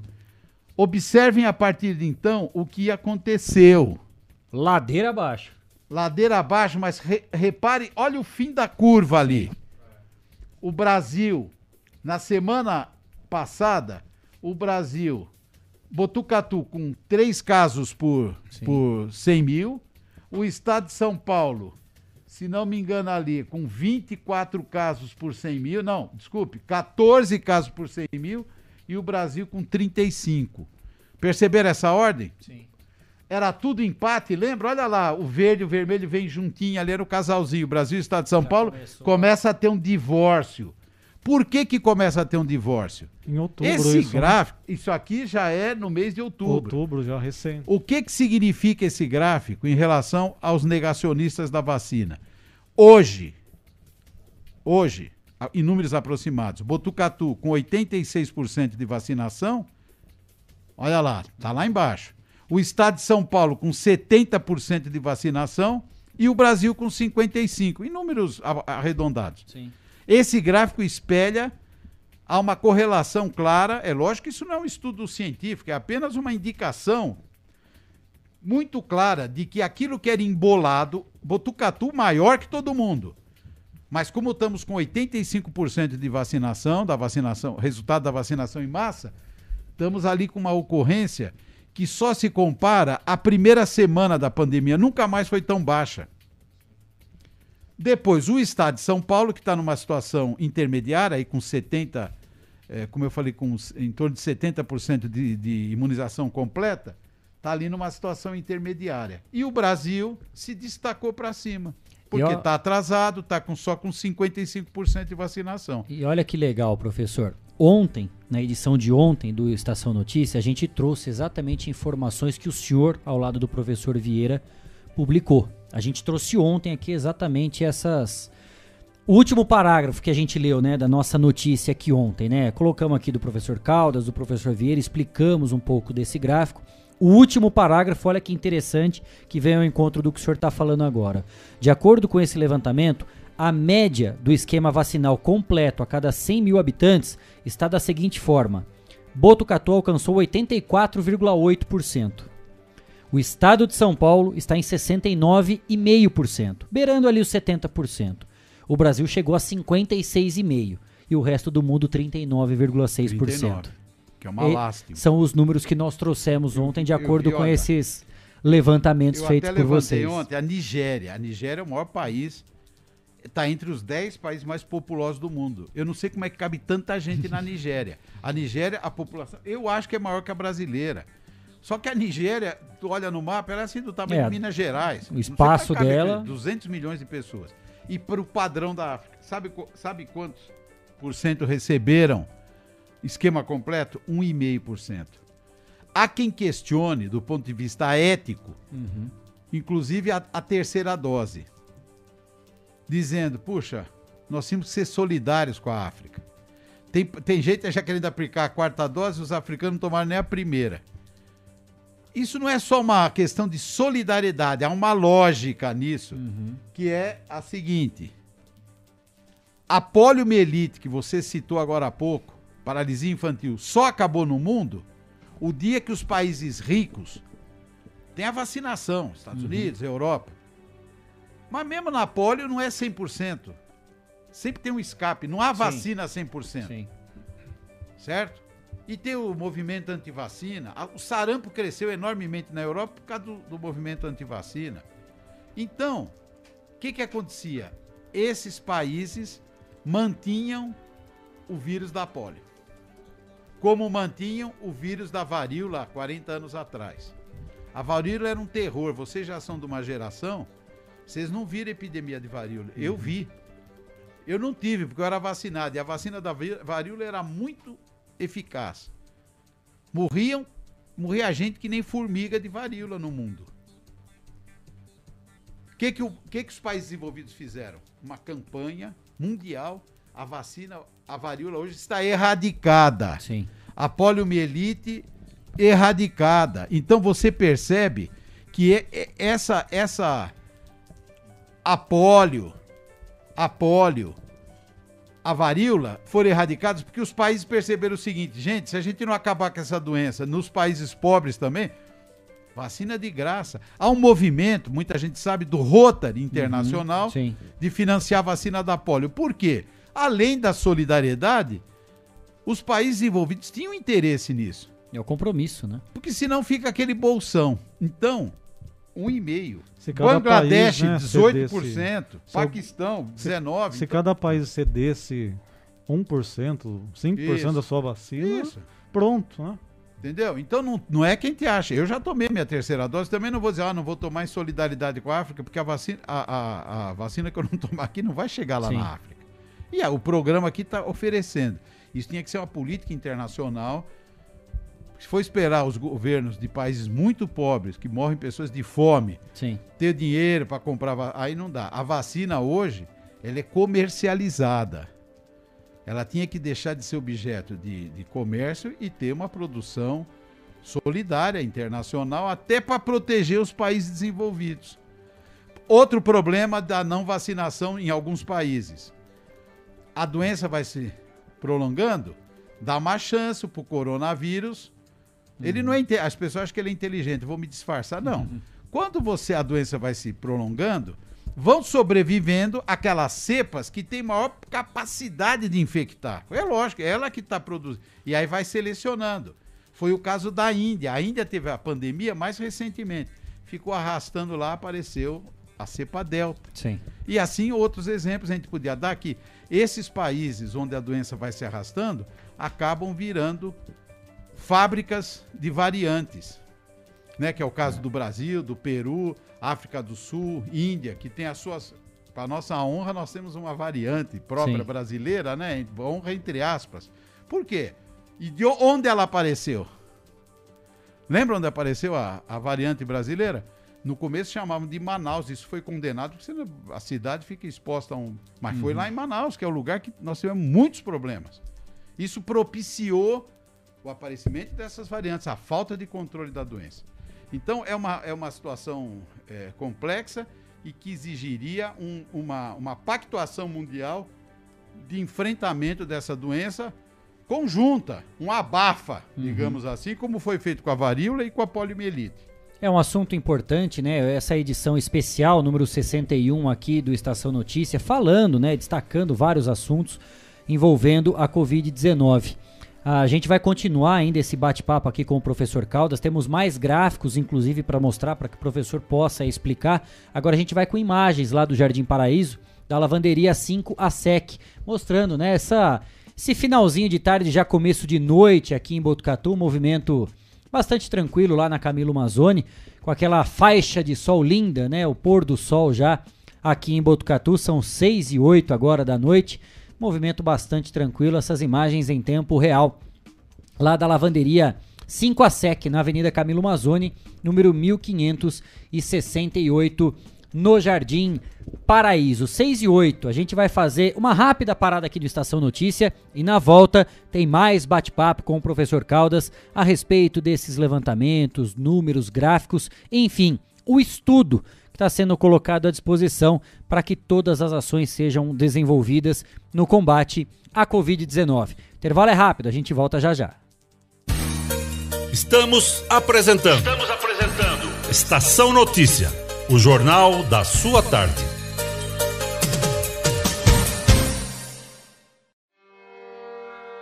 A cada dia, um novo desafio. Nesse momento de incertezas, mais do que nunca é preciso transformar ideias em oportunidades. Juntos, vamos criar a melhor estratégia para sua empresa.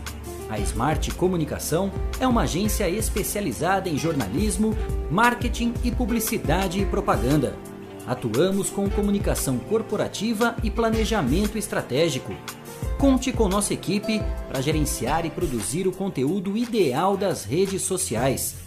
Também trabalhamos com vídeos institucionais e comerciais para deixar a sua marca em evidência. Venha para a Smart Comunicação.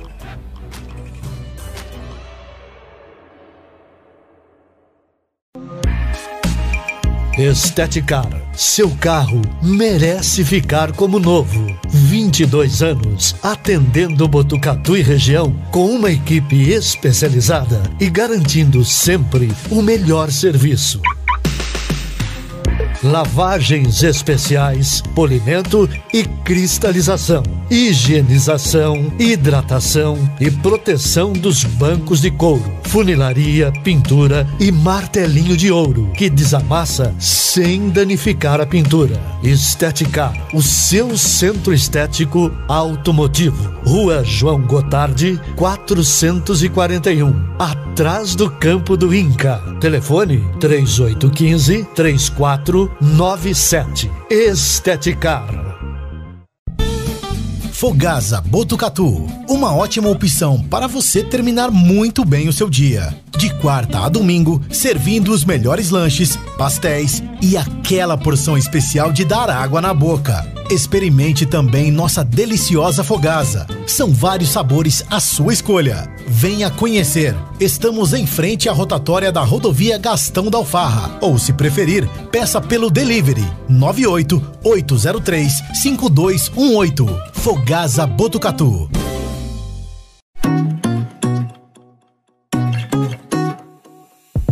Nas telas da usina multimídia você leva a sua marca para mais de 40 mil pessoas por dia. Isso mesmo, são mais de 25 TVs espalhadas em diferentes pontos de Botucatu e São Manuel. Pontos com um grande fluxo de pessoas, onde a sua propaganda é vista longe da correria e do estresse. E claro, com a atenção máxima que ela merece.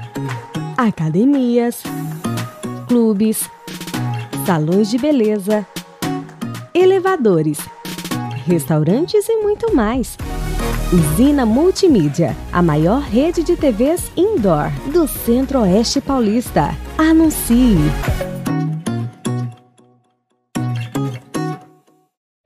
Quer ficar bem informado? Acesse 14news.com.br. Fique por dentro das principais notícias e acompanhe o que é destaque em Botucatu e região. Agência 14 News. A informação começa aqui. Voltamos a apresentar Estação Notícia, o jornal da sua tarde.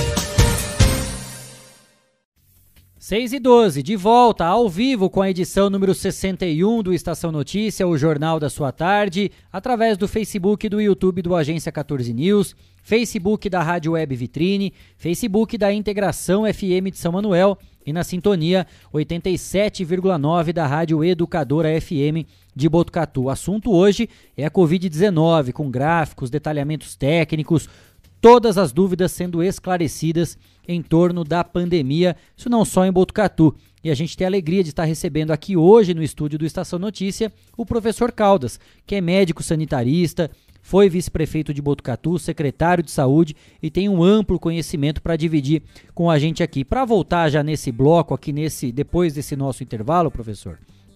Tem uma pergunta aqui que chegou do Jurandir pelo nosso WhatsApp do Estação Notícia. Ele gostaria de saber do senhor o que, que o senhor acha desse novo debate que está acontecendo agora sobre a liberação ou não do uso da máscara.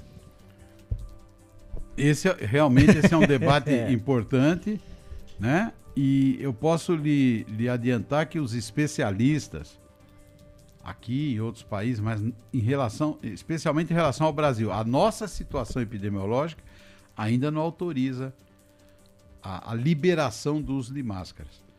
Né? É evidente que a situa a, o rigor no uso da máscara ele vai, uhum. vamos dizer, caindo um pouco, uhum. as pessoas vão mais aos restaurantes, porque a possibilidade de infecção também cai. Mas dizer que as pessoas podem, se pensa aí em situações abertas, né? A máscara ela nunca foi entre aspas obrigatória. Ela é obrigatória quando existe possibilidade de transmissão. Então, você é um desportista, Uhum. Né? Tem um professor, não vou citar aqui, né? Mas todo mundo sabe quem é. O professor, ele gosta de postar fotos dele, ele é um desportista, então ele pedala. Aí tá ele sozinho, ele e a esposa dele lá na, na cuesta. Ué, e por que, que ele tem que estar de máscara lá? é uma doença que se transmite entre pessoas com uma certa proximidade. Uhum. Né? Então, não mas o uso, como tem gente lá ah, em parques, alguns países tentaram isso e o resultado não foi legal. Então, a orientação hoje é continuar usando a máscara. Continuar usando a máscara até prova em contrário. A gente já acostumou. Uhum. Na última semana, a minha filhinha pequena fez aniversário. O ano passado não teve nada. Esse ano eu consegui fazer. Mas até porque são crianças pequenas, uhum. 4, 5 anos, Precisa ver que belezinha. Todo mundo de máscara o tempo inteiro, ficar em casa, brincando no quintal. Era uma coisinha de poucas crianças. Máscara, as pessoas já adquiriram esse hábito. Ah, a criança não gosta de usar. Olha, quem não gosta de usar são os adultos. Exato. Porque a criança, tadinha, a criança usa fralda, usa o que você puser, a criança aceita. Ela acha que aquilo é natural. Se pegar um bebê e puser máscara, o dia que tu não puser é capaz dele chorar. Então, é, a orientação é essa: não vamos brincar, vamos usar a máscara. É uma, é uma medida adicional. Hoje em Botucatu, a probabilidade de você encontrar alguém que esteja transmitindo a doença é muito baixa. Mas para que correr esse risco? É, inclusive, até dessa questão da máscara, tem uma pergunta também do Leandro. O Leandro pergunta aqui falando o seguinte, porque a, recentemente né, foi liberado 100% da capacidade para público e a gente está vendo isso, ele cita aqui a questão dos estádios de futebol. Né, alguns estádios já estão com a sua capacidade é, no total, realmente 100%. E ele falou: e é difícil você obrigar todo mundo a estar tá usando máscara. E quando passam as imagens das câmeras, a maioria está exatamente sem máscara. Ele pergunta se o senhor acha que isso é muito preocupante. Eu, eu, pessoalmente, eu pessoalmente acho que essa medida, não sou especialista nisso para avaliar totalmente, mas eu acho que houve uma precipitação na liberação de certas atividades o afrouxamento foi excessivo. Sabe quem vai responder isso? Não sou eu, vocês já responderam. Vocês responderam antes do início da entrevista falando da Europa. Uhum. Falando da Europa. que lá liberou a... antes, né? Isso, Exatamente. esse afrouxamento, já havia acontecido isso ao fim da segunda onda, alguns países abandonaram totalmente medidas. Israel é um caso desses e tiveram que correr. Ah, tá vendo a vacina não funciona. A vacina é um poderoso, uma poderosa ajuda. A vacina é igual cinto de segurança. Primeiro, se o cara não usar cinto de segurança, olha, eu passei minha infância inteira, meu pai tinha uma Kombi, hein, que é um veículo nada seguro. Eu tô vivo até hoje, minha família toda. E, ah, então quer dizer que não precisa. Não. não. Então não vem com essa conversa antigamente. Não, não. Antigamente uhum. morria muita gente em acidente de carro. O cinto de segurança não te autoriza a fazer qualquer coisa no trânsito. Todo dia morre alguém com cinto de segurança. Ah, então não serve para nada, morre. Mas o cara tava com a velocidade. Ah, é o cantor tal, porque pobre tem carro que não passa de 120. É o meu golzinho, acabei de chegar com ele aqui, fui buscar na oficina. Ele não passa de 120 por hora. Meu gol tem 16 anos já. Agora, se eu tivesse uma Ferrari, vou para São Paulo, como a gente vê, a, cantores, aí alguém diz: "Não, o cara tava 260 por hora". Pô, aí não é Entendeu? Então, a gente tem. É um conjunto de medidas. Uhum. É o freio ABS, é o cinto de segurança, é isso que vai garantir a segurança do. É, o, é a velocidade adequada. Não é assim que a gente faz para evitar acidente de trânsito? É um conjunto de medidas, algumas mais ou menos importantes. Nenhuma delas sozinha é suficiente pela que a experiência está mostrando em relação à Covid e, sobretudo, essas ações de saúde pública. Esta semana explodiu na imprensa a história que, nossa, a China está tendo uma explosão de casos. Eles tiveram até hoje, não chegaram a 100 mil casos. Pois é. Brasil com 20 milhões. Eles não chegaram a 5 mil mortes. Então, numa província, não lembro qual lá, teve, ocorreram 60 casos. Não é 60 milhões, 60 casos. A província já foi fechada. Como eu falei, o exemplo da Nova Zelândia. Então lá tem a vacina. A China vacinou muito, é um dos países que mais vacinou no mundo. Uhum. Mas é, a aposta principal deles é nesses mecanismos de controle dos casos, vigilância epidemiológica. Botucatu também, principalmente o ano passado, né? Isso aconteceu com bastante rigor e continua acontecendo. Uma pessoa aqui em Botucatu que tinha Covid Rapidamente era feito o exame, o resultado vinha rápido, isso era importante. Guarda municipal ia em casa, todo mundo lembra disso. Que é conter a possibilidade de transmissão. Infelizmente, aqui, como no resto do Brasil, afrouxou. Hoje a gente entra em supermercado, cadê o álcool? Tem que pedir pelo amor de Deus.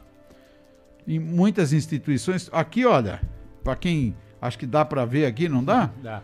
Aqui Vão achar cada que eles um são alcoólatras, seu. porque é um vidro de álcool na frente de cada um. Cada mas um é isso mesmo. Uso... Está identificado, inclusive. Entendeu? Aí, ó, tem o um nome aqui, ó. É, cada um tem isso. o seu mesmo para não é ter problema. Às vezes pegam o meu ainda aqui, professor. não vou falar quem. Roubam aqui, roubam o álcool. Pegam. Lá, um pega do outro aqui, ó. Você vai dizer, mas, ué, cada vez que você passa é uma chance a menos. Sabe por quê? A possibilidade, eu sempre comparei desde o início a Covid com a AIDS ou com a gravidez.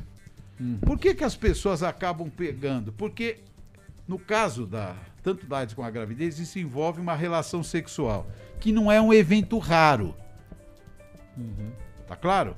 Então, uma mulher, ela é cuidadosa, um, um casal, e evita ter filhos. Se uma, uma vez cada dois anos der um furo, falhar, Pronto, é suficiente. Se tiver uma, uma relação de 30 anos, eles vão ter 15 filhos.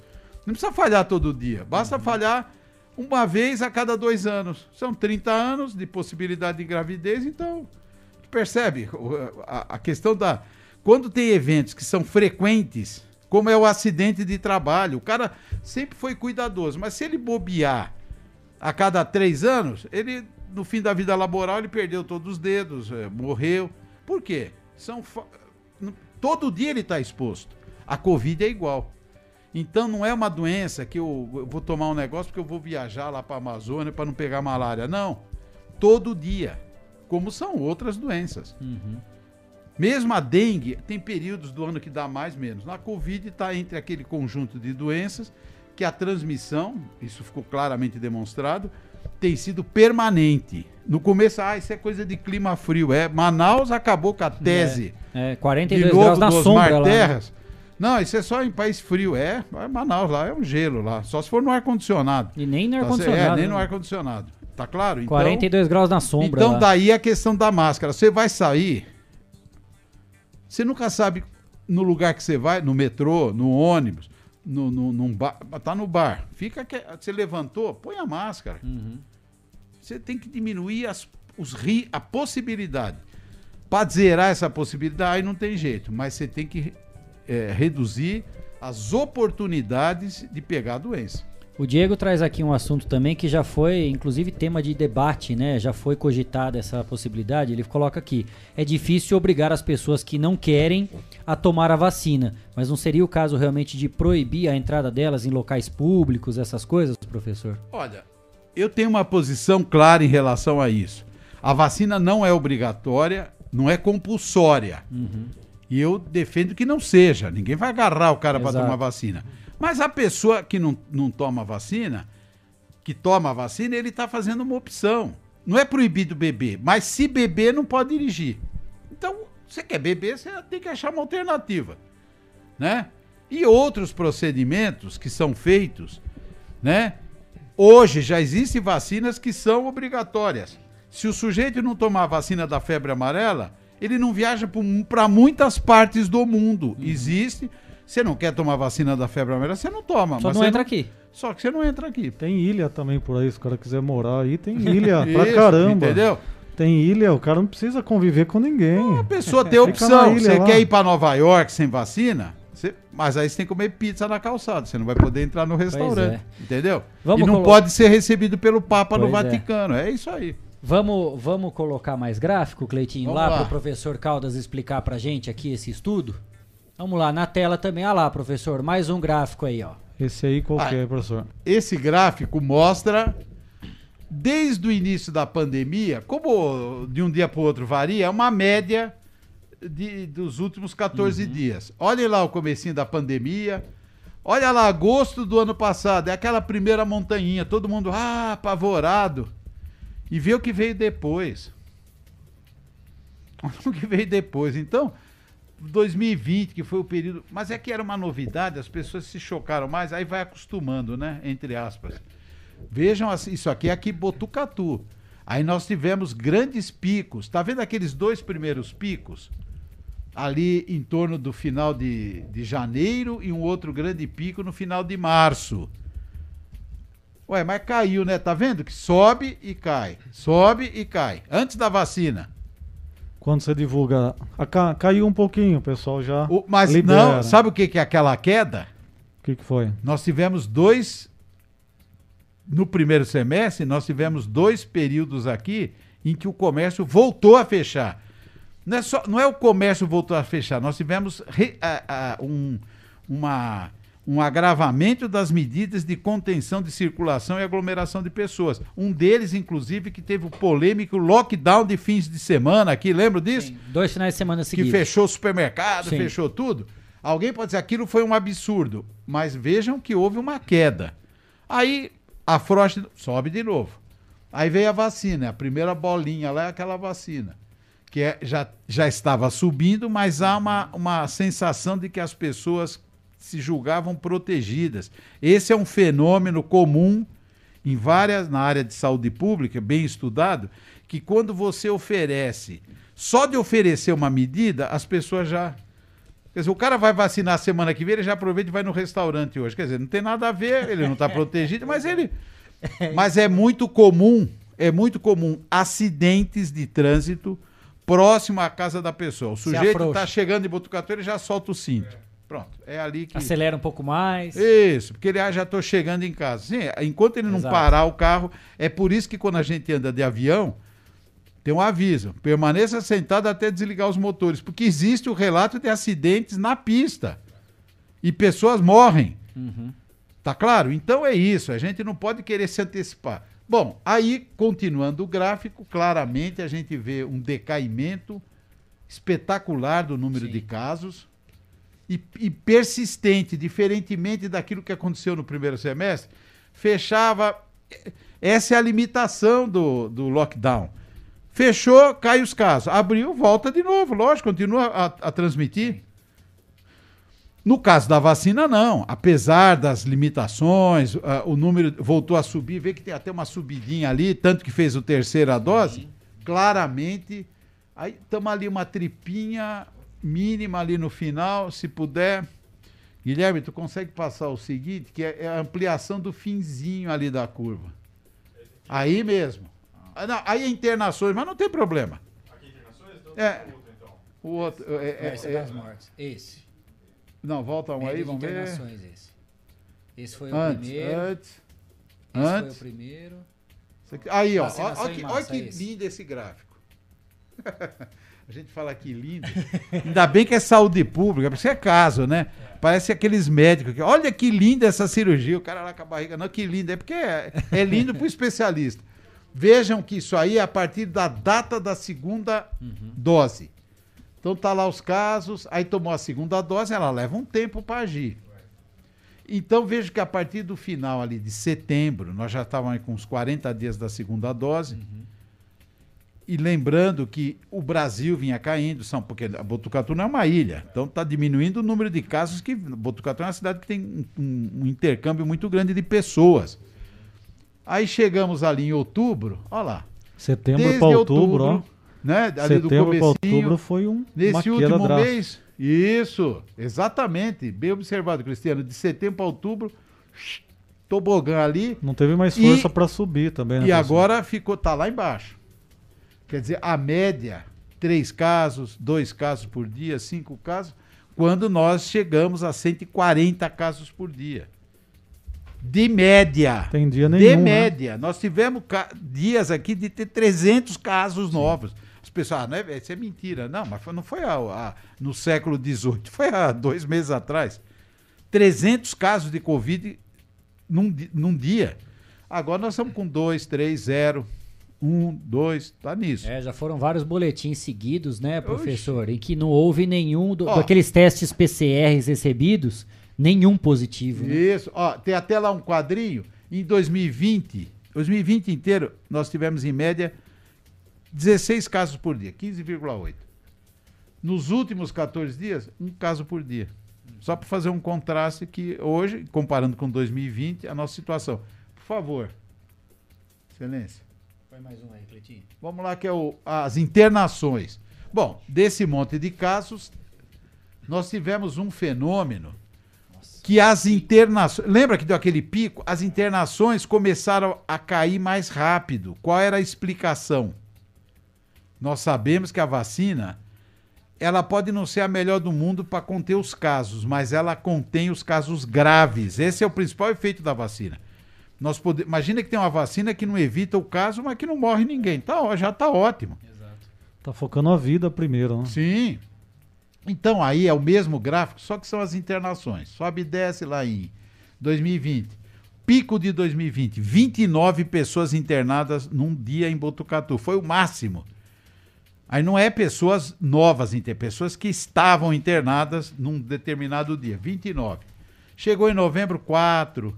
Eu lembro que eu e o Vieira fizemos alertas. Ó, existe uma série de evidências. Eu falei que a gente não é cigana para fazer predição, mas haviam dados de transmissão tal que nos permitiram, inclusive, publicar no Face, conclamar as pessoas. A pessoa vai ter uma explosão, porque está tendo na Europa e Botucatu está numa, numa situação de transmissão, de contágio muito alta. A verdade disso é que nós explodimos lá para cima do Brasil. Isso era previsto.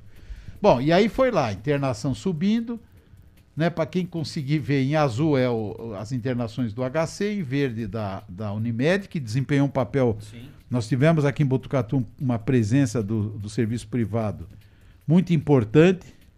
Não é a Prevent Sênior, né? Aqui nós temos a Unimed que prestou grande serviço é, a, dando um, evitando que as UTIs explodissem de vez de nós chegamos a ter 140% de taxa de ocupação no, no, HC. E aquele assim meio fúcsia, né? Conhece essa cor, Guilherme? É uma cor, só as mulheres enxergam, fúcsia.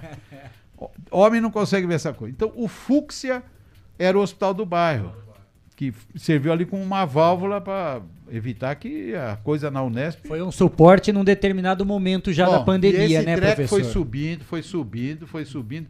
Quando chegou no começo de junho, nós chegamos a ter 113 Bo... moradores de Botucatu, vamos chamar de botucatuenses, né? Internados.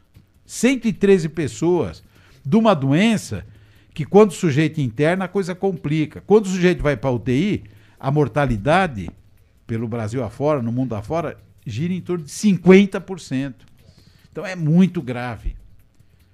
É uma doença que a maioria dos casos anda bem. Então, não é, mas não é uma gripinha, sabe por quê? Quando complica, o cara, a chance do cara não sobreviver, da pessoa não sobreviver, é grande. Muito bem. Aí teve a mesma queda, olha lá, Cristiano. E, e é impressionante como a queda despencou realmente, né, professor? Demais. É. Porque a gente percebe que na evolução, claro que ela tem às vezes uns picos maiores que os outros, mas ela sempre vai crescendo, crescendo, Isso. crescendo. Olha lá. Na hora da queda, é aquela coisa A assim. vacina lá. va- vazou Aí mesmo. chegamos no dia 8, segunda dose, deu uma subidinha e aí entrou a terceira dose. Porque começou, lembra que começou a ter uns casos em idosos? Sim. Ah, Voltou da variante Delta, e a, e a tudo, variante tal. Delta. Criou uma situaçãozinha, né? Mas aí caiu agora de vez e nós temos tido. Chegamos a ter vários dias, quatro casos apenas, dá até para passar o próximo. Que mostra isso num. Olha, isso aí é, é da, vac- da segunda dose para cá. Aquela subidinha, chegamos a ter 27 pessoas internadas. Se reparar ali no final, aquilo ali é o número 4. Tivemos aí quase 10 dias com quatro pessoas e eu tenho informações né, dos colegas especialistas. Muitos desses casos, infelizmente, são pessoas que tiveram formas graves. Não são novas pessoas internadas, são Uhum. pessoas que estão lá lutando para conseguir ter alta, com graves problemas respiratórios. Entendeu? Não é só aquele período realmente dos Isso é- 10 dias, isso, digamos assim, é. né? Já tá mais Tem tempo gente já. já até- bom, tu vê que às vezes falece uma pessoa, estava internada há 90 Sim. dias. Infelizmente, mas algumas dessas pessoas têm se safado, felizmente. Fazer um elogio aqui, porque nós tivemos uma explosão de casos aqui. De casos. Ou seja, nós fraquejamos no controle da transmissão. Uhum. Aquela explosão ali é quase imperdoável para todos nós aqui. Vamos coletivizar Uhum. Sim, isso, não vamos sim. falar dos outros. Sim. Botucatu, infelizmente, no ano 2021, afrouxou na contenção da transmissão da doença. Mas o nosso HC, a nossa Secretaria Municipal de Saúde, tomou medidas que nós temos uma das menores letalidades da doença no estado de São Paulo e mortalidade também. A letalidade é uma relação de casos e óbitos. Quantos por cento? Então a letalidade do estado de São Paulo é em torno de 3, aqui é 1,5, 1,6. Graças ao quê? A excelência do serviço que nós temos aqui na Unimed e no Hospital de Clínicas. A resposta foi muito rápida, né, professor? Entendeu? Em relação ao preparo, as equipes de prontidão exatamente para receber todos esses pacientes. Tudo. O Hospital das Clínicas se virou do avesso. Certo? Imagina lá, ter- tinha dias lá de estar com 140% de ocupação da UTI. O cara fala, mas como? O que, que tem? Cama de casal? Como é que tem, pode ter? É que montaram camas extras. Camas, entre aspas, não autorizadas, porque o leito de UTI ele tem uma autorização. Não, você tem o paciente. Ele tem um vamos- protocolo específico, né, professor? foi montado. Para e- seguir. só que é o seguinte: leito de UTI, o problema não é a cama e o aparelho. Exato, esse é o menor dos problemas, digamos E pessoal, assim, aspas. então É. as pessoas se viraram do avesso.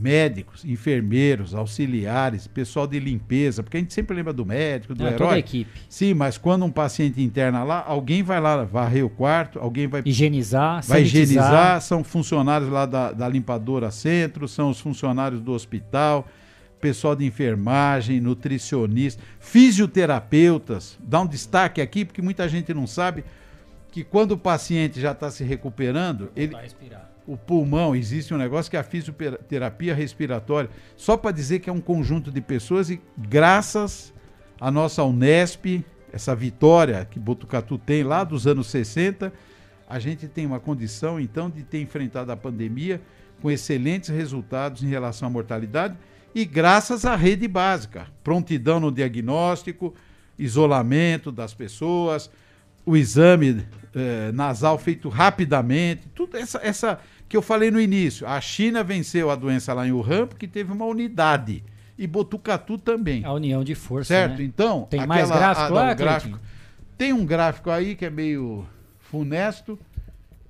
Esse aí funesto do, é óbitos, bom, né? né Gostou, Cristiano? Funesto. a palavra. Olha só, hein? Então, que é o seguinte, é um assunto triste, porque são. O, o Vieira sempre falava isso. Não são números, são vidas. São pessoas que, estiverem vendo o programa agora, se emocionam. Tá falando do meu pai, tá falando da minha mãe, do meu filho, do meu irmão. Teve até criança que faleceu aqui na cidade, levadas pela Covid. Certo?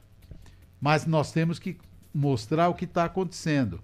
Eu até destaquei ali no finzinho o último mês. No último mês, nós tivemos uma morte. Essa morte tem que ser chorada como todas as outras. Então não vamos dizer, ah, que sorte, tivemos só uma morte. Não, essa Exato. pessoa morreu. Exato. Mas nós queremos dizer que nós tivemos uma morte em um mês. Tá vendo aquele número um lá? E né, esse gráfico fala quantas mortes nos últimos sete dias sempre. Teve lá uma semana no mês de março, por ali, que nós tivemos 20 mortes, mês de março. 20 mortos em uma semana. São três por dia. É muita coisa para Botucatu. Explosão. Três pessoas morreram aqui por dia. Depois, quando chegou ali em maio, 14, tá vendo? Então, dois por dia. O ano passado, eu lembro que era, em média, uma morte a cada quatro, cinco dias. Pô, nós chegamos aqui em março com três mortes por dia. E, felizmente, nos últimos 12 dias, eu não lembro exatamente o valor lá. Tá lá, 20 de outubro, por aí. Uhum. Nos últimos 15 dias, zero, zero pessoas morreram. Para nossa felicidade. E hoje, no estado de São Paulo, ontem, nove estados brasileiros, se não me engano, são nove, né? Não morreu ninguém. Nove estados brasileiros. Viu? Tem gente que, não vou falar o nome, mas que fica dizendo, ah, os governadores. É, vamos agradecer aos secretários municipais de saúde, aos governadores do Brasil inteiro cada um do seu jeito, uhum. né? Enfrentar a pandemia, mas vamos agradecer, sabe, aqui, não é o político, ao governador, ao SUS. SUS é um patrimônio do povo brasileiro. Se o SUS tivesse sido utilizado lá no mês de março com as vacinas, nós teríamos evitado centenas de milhares de mortes no Brasil, porque nos Estados Unidos não tem SUS. O cara. Sabe por que, que morreu tanta gente nos Estados Unidos? Isso tem muitos trabalhos publicados. Se você comparasse os bairros pobres e ricos, a diferença é abissal, porque lá não tem SUS. Lá é pago. A, a saúde lá é paga. Certo? Como em alguns países, na Europa. Certo? Aqui nós temos o SUS. Tudo isso que a gente falou de bonito é no SUS, é na Unesp. A Unesp é SUS. Pelo Brasil afora. E na vacinação. A gente conseguiu vacinar as pessoas num dia aqui porque nós temos o SUS. Nós temos a cadeia de frio, que são as geladeiras. Sim. Nós temos vacinadores. Nós, se o Brasil tivesse as vacinas, nós poderíamos ter feito no Brasil o que foi feito em Botucatu em um dia. Como aqui nós estamos numa situação um pouco melhor, tudo bem, em 15 dias vacinava o Brasil inteiro. Esse zero aqui, que nós estamos vendo, zero mortes. Teria sido obtido bem antes, né? Poderia ter sido obtido lá em março e no Brasil todo. Infelizmente não aconteceu assim. Para vocês terem uma ideia, morreram 600 mil pessoas, não é isso, Cristiano? De, no dia 1 de fevereiro desse ano tinham morrido 200 mil. De fevereiro em diante foram mais 400 mil. É o dobro, né? Certo? A gente chegou a 200 mil em um ano de pandemia, praticamente, Isso. se a gente contar de março a fevereiro. Então, quando, e depois, num período essa, bem menor... Essa responsabilização, ela tem sentido. Infelizmente, e o Brasil tem capacidade não é só de aplicar vacinas, de produzir vacinas. Uhum. Instituto Butantan é o maior produtor de vacinas da América Latina. A Fiocruz é outro, potência, só que precisava de lenha. A locomotiva não anda sem lenha. O uhum. que, que era lenha ali? Era, para falar português claro, grana para poder transformar a, a expertise, a capacidade do Butantan e, do, e, da, e da Fiocruz e de outros institutos, Instituto Evandro Chagas Sim. no Pará, etc., que poderiam ter associado, como fez São Paulo. Pega lá a Coronavac, como fez o, o, o, a Fiocruz com, com a Oxford, com a AstraZeneca. Certo? Então, infelizmente, nós pagamos um preço alto no Brasil por não ter jogado peso na vacinação. Que, entendeu? Como já acho que ficou claro do que a gente falou, Sim, que ah, vai resolver sim. tudo, não. Mas é a um- arma. que- um olha, existe uma máxima que eu aprendi isso com meu pai. Qual é o melhor, qual é a melhor comida que existe? O prato de comida que existe? É o que está na nossa frente. É o que está na frente. Qual é a melhor vacina que existe? A É que a tá está na, é tá na seringa que está no teu braço. É que está à disposição mais Mas próxima. ela é, resolve tudo? Não. Não resolve tudo, mas ela é a arma que nós temos hoje. Eu acho que ficou muito claro com esses Sim. gráficos aqui, daqui e do resto do mundo, né? Não, e muito legal, olha, professor, eu só tenho a agradecer porque é muito legal um bate-papo como esse, de esclarecimento, de pessoa com conhecimento, pra gente realmente mostrar para as pessoas tudo que é feito, né? Porque não se trata apenas de uma decisão tomada a olho nu, digamos assim, né? Existe um estudo, é feito com pessoas capacitadas, competentes para se chegar numa ação, numa decisão e realmente colocar à disposição. Até porque desde o início, a gente sempre falou, né? Estamos lidando com vidas, né? Com pessoas. Sim. Claro que não vai agradar todo mundo as decisões a serem tomadas. E é muito fácil a gente chegar hoje, depois de passarmos por tudo que nós passamos, e falar, é mais tranquilo, é mais cômodo hoje chegar e falar, ó, erramos nisso, acertamos naquilo. Hoje é mais fácil. Lá atrás, Sim. quando todos Sim, fomos sim. pegos de surpresa e não tivemos tempo para preparar tudo isso, né? Sim. Foi da noite pro dia. A gente tava num belo dia, tudo legal, tranquilo, ó, só que a partir de amanhã acabou tudo isso. Né, vamos fechar a porta, você não sai de casa, você tá proibido de trabalhar e não tem coisa pior para alguém escutar isso. Você está proibido de trabalhar, de poder ganhar o seu, o seu pão de cada dia. Né? Então, por isso que é muito cômodo, né, para nós chegarmos hoje muitas vezes, simplesmente apontarmos o dedo e Sim. falar, ó, tá vendo quanta caca que foi feita? Erramos nisso, erramos naquilo. Acho que o mais importante, né, e devemos aprender com muitas coisas que nós passamos. Com certeza. Uma delas, né, que eu sempre digo aqui também, falo para amigos, né, na- nas nossas conversas, infelizmente não saímos pessoas melhores dessa pandemia. Né, o que o espírito de solidariedade, de amor ao próximo, de compreensão e de união de todos nós deveria prevalecer, eu, eu, sinceramente eu não vi muito isso, professor. Né, eu vi pessoas mais egoístas ainda, né, olhando para o próprio umbigo em muitas oportunidades, né, olhando só para si e falando, eu não tô nem aí pro outro, né? Eu, o meu tá tranquilo, o meu tá salvo e vamos lá. Em algumas oportunidades a ciência sendo colocada de lado, felizmente não foi o caso de Botucatu, né? Aqui a ciência prevaleceu. Com certeza. Né? As pessoas técnicas e capacitadas, capacitadas foram ouvidas e a gente vê através de todos esses gráficos que o senhor trouxe o resultado que nós temos no dia a dia e realmente a eficácia de todas as ações que foram desenvolvidas. Claro que há traumas. Há, infelizmente, pessoas morreram, pessoas perderam o emprego, isso a gente não vai conseguir reparar. Né? Não tem como. Se é possível olhar para trás e falar, dentro das possibilidades, tivemos um resultado positivo? Eu acredito que sim. Né? Por tudo que nós passamos. Foi 100% efetivo? Óbvio que não. Né? Numa pandemia que assolou, né? E, e- e, inclusive temos países que no começo da nossa pandemia eram colocadas num patamar muito superior e que as pessoas olhavam para esquentar e falavam temos que fazer igual a Alemanha, igual a Rússia, que hoje está sofrendo aquilo que nós não estamos sofrendo hoje. Eu acho que fica uma, uma certa lição e principalmente, claro, nosso reconhecimento, como sempre fizemos aqui do Estação Notícia do 14 News, a todos que se colocaram à disposição e colocaram o seu trabalho exatamente para vencer um desafio e um inimigo invisível, né, professor? Sim. Que é isso que a gente foi tratado. E acima de tudo, o nosso agradecimento também ao senhor por ter colocado à disposição esse tempo para vir dar uma aula para a gente em cima desses gráficos de números. Imagina, é. Inclusive, o senhor falou no intervalo que um dos gráficos apresentados aqui não tinha sido nem divulgado ainda, Não, né, não, professor? é, Foi em primeira divulgar, mão vou- aqui já. vou- hoje amanhã, eu preparei especialmente aquele gráfico que compara o Brasil, o estado de São Paulo, desde o início, Botucatu. Toda semana eu e Vieira publicamos.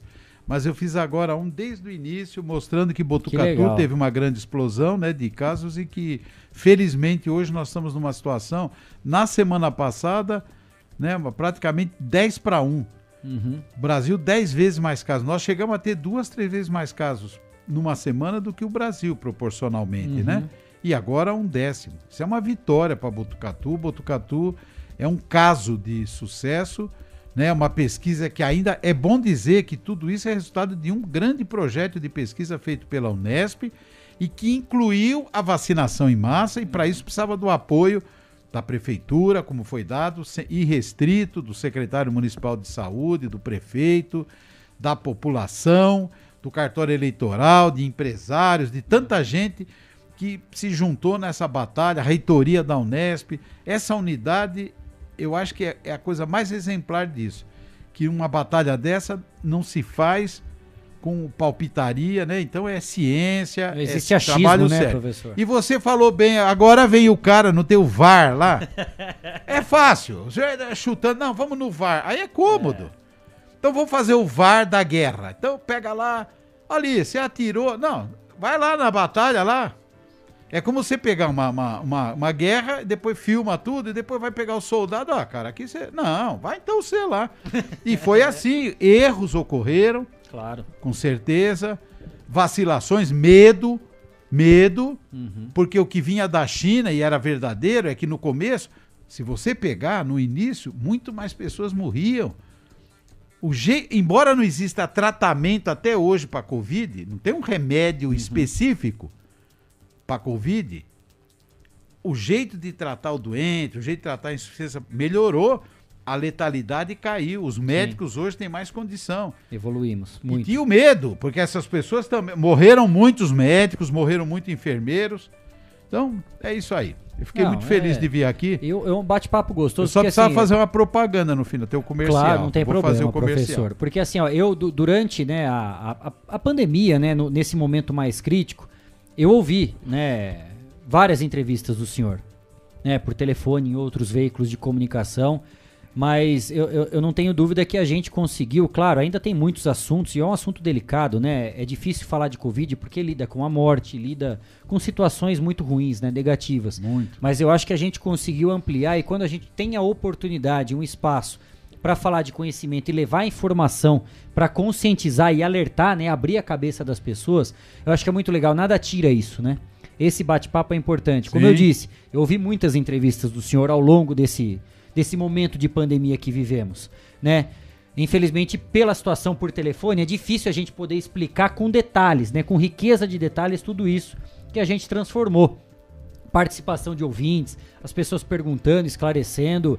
Eu adorei, adorei mesmo, professor. Deixa eu dar uma olhada aqui, porque o Guilherme já tá me falando que tem mais participação aqui. Tem aí? Então vai lá, Gui, pode falar. Vamos Tem, lá. tem aqui, Kleber. Primeiro, é, quase boa noite, né? Já boa noite Não, aqui. boa quase noite a não, todos, já né? foi. Já foi, boa noite.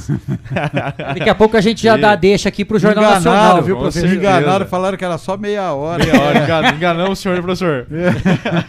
Seja bem-vindo mais uma vez aqui, professor. Obrigado, Guilherme. Aqui quem tá mandando a mensagem aqui pelo nosso YouTube e também pelo nosso WhatsApp é o Heitor Caldas, né? O seu filho, o Heitor Caldas, tá mandando Nossa mensagem Senhora. aqui, falando que minha homenagem ao trabalho feito pelo professor Caldas, um orgulho, muito orgulho, or- estou muito orgulhoso dele. Bom, muito bem, quero gente. agradecer meu filho. Bom, Eu não olhei muito para a câmera ali, que fica difícil. Tô olhando para eles aqui. Mas agradecer meu filho, querido, médico, dedicado médico que trabalha no interior do Pará, viu, meu filho? Uma homenagem. E quero te fazer uma homenagem dupla, porque na última semana ele ele virou papai. É é essa semana, é no domingo, ainda não sei se o domingo é da semana passada ou dessa. Papai pela terceira vez, viu? Então, de uma menina, tá cheia de saúde lá. Então. Vovô fresco de novo, né, professor? novo, É o oitavo, oitavo neto. Tenho sete filhos e oito netos, por enquanto. E, e- É, e- e- e Deus torça para que a gente passe logo essa pandemia, porque o Natal vai ser recheado, hein, professor? Vai ser. Já Natal, já combinei, pensou juntar todo mundo? Já, combinei pensou? com eles, tô... Mas eu fiquei, viu, até meu filho falou uma coisa, eu fiquei muito feliz de vir aqui pela até pela projeção dos dados. Você falou uma expressão, eu não quero ser imodesto aqui, mas eu achei que foi muito, eu mesmo gostei muito. Foi legal, Porque foi foi, legal para a gente poder mostrar esses gráficos. Eu acho que esse material é a síntese de um trabalho, porque essas coisas não, não caem do céu. Uhum. Vocês não me convidaram ontem, ah, eu vou levantar uns numerinhos. Não, Uhum. aqui está um trabalho sério, sério, de um ano e, e- e- e oito meses, meu e do Vieira, diário. Uhum. Não falhamos um único dia. Até a prefeitura teve uma outra data, eu lembro quais foram, que ah, não publicou no Natal. Eu e o Vieira publicamos todo dia.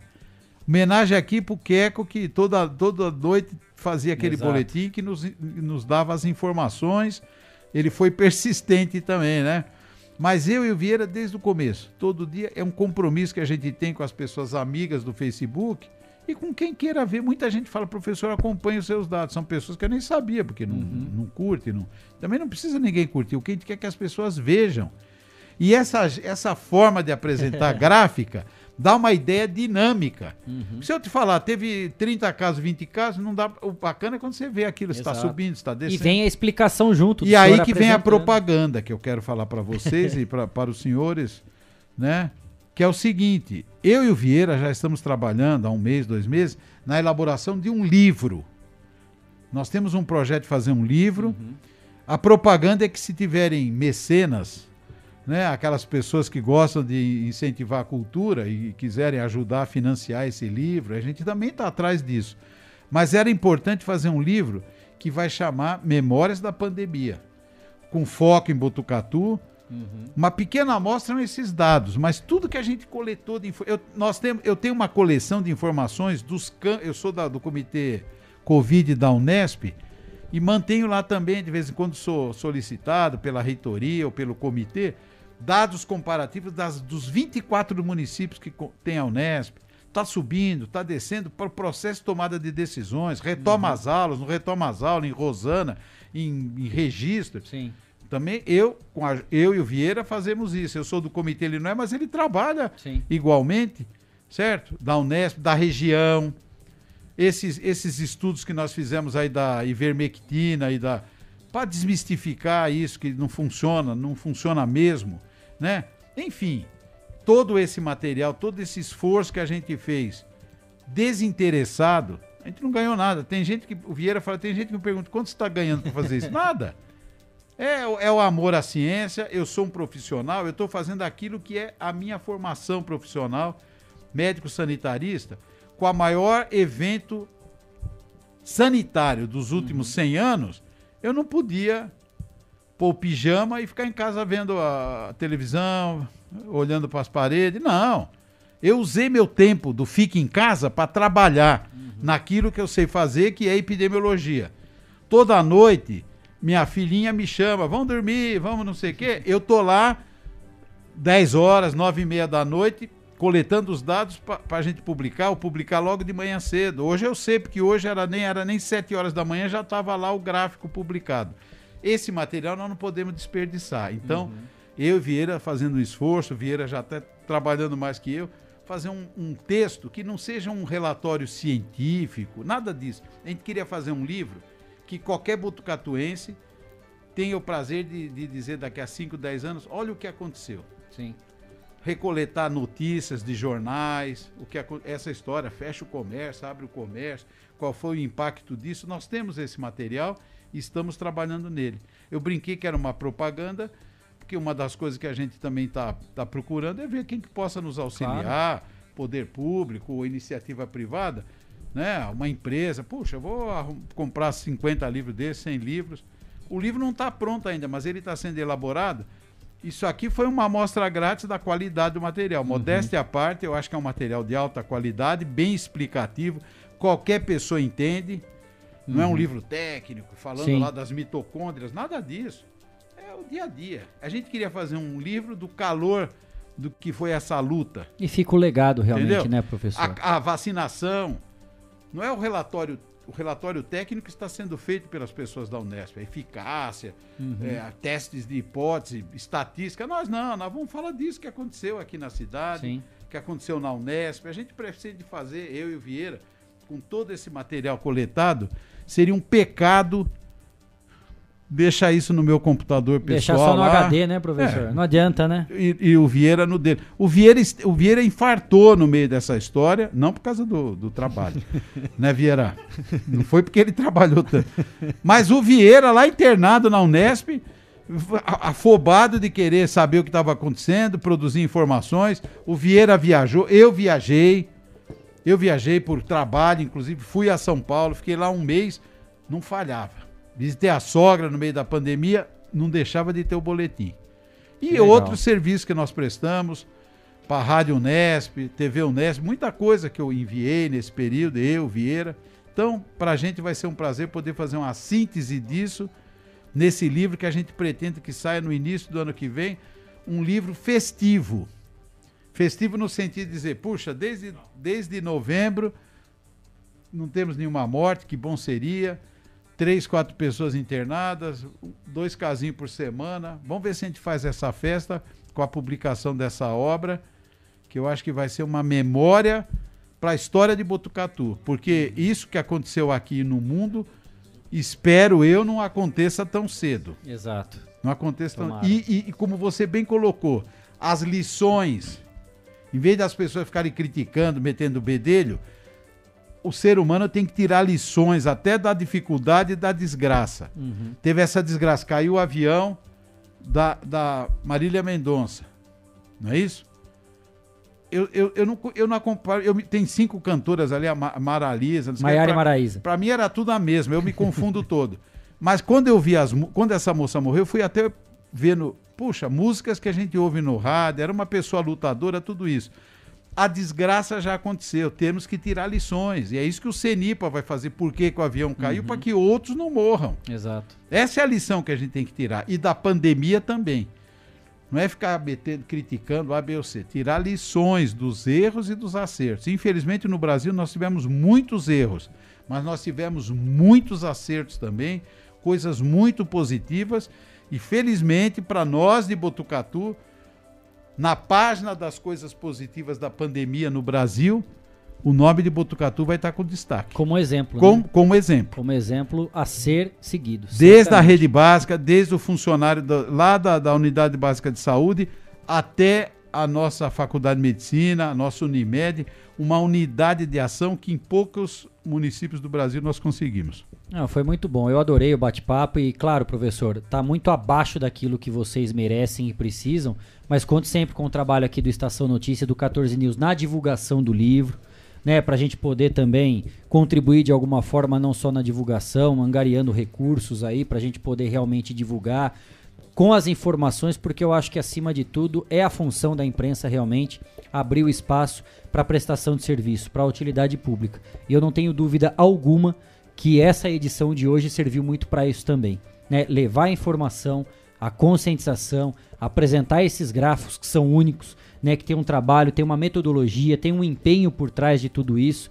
Eu acho que fica realmente esse esse compromisso nosso de poder contribuir com as informações. Nosso objetivo não é levantar polêmica, não é apenas apontar o dedo, questionar se você está certo, se você está errado. Fique em paz, a opinião é sua, se você quer ou não ser vacinado, cada um tem o direito de escolher aquilo que bem entende. A nossa função é passar as informações técnicas e corretas daquilo. Aí a decisão é de vocês. Não estamos aqui para influenciar ninguém. Mas tem que comer É. pizza na calçada. Se não, Não quiser, temos- a gente respeita. Não mas- temos que influenciar ninguém, cabe a nós apenas passar a informação. Claro que nós temos a nossa opinião e a gente respeita a sua e fica aqui apenas o nosso agradecimento, professor. É. O senhor ter colocado à disposição esse tempo de estar vindo aqui esse que bate-papo agradeço. que foi prometido pelo Guilherme de meia O hora. Guilherme né, falou que era meia hora. Sabe por quê? Que horas são, Cristiano? São sete horas, pontualmente. Cara, então são sete horas. Bom, eu não podia deixar de. Porque senão vai te gerar ciúme.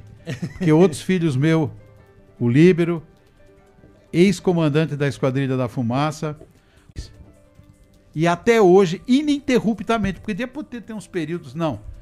Todos os dias da minha, da minha vida, de, de- do dia 1 de agosto de 77 até agora, eu levo e busco o filho na escola. Já são 44 anos. Eu tenho a impressão que no Guinness, como a minha pequena está com 6 anos, eu vou levar ela mais uns 10, 15 anos na escola. Eu devo chegar, talvez chegue a 60 anos levando e buscando filho na escola. Não tem isso no mundo. viu?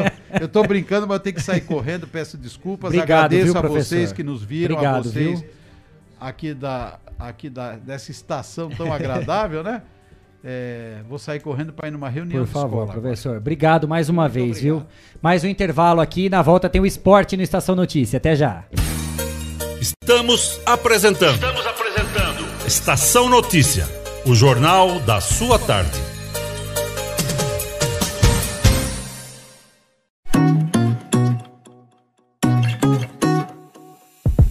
Nas telas da usina multimídia você leva a sua marca para mais de 40 mil pessoas por dia. Isso mesmo, são mais de 25 TVs espalhadas em diferentes pontos de Botucatu e São Manuel. Pontos com um grande fluxo de pessoas, onde a sua propaganda é vista longe da correria e do estresse. E claro, com a atenção máxima que ela merece. Academias, clubes, salões de beleza elevadores, restaurantes e muito mais. Usina Multimídia, a maior rede de TVs indoor do Centro-Oeste Paulista. Anuncie!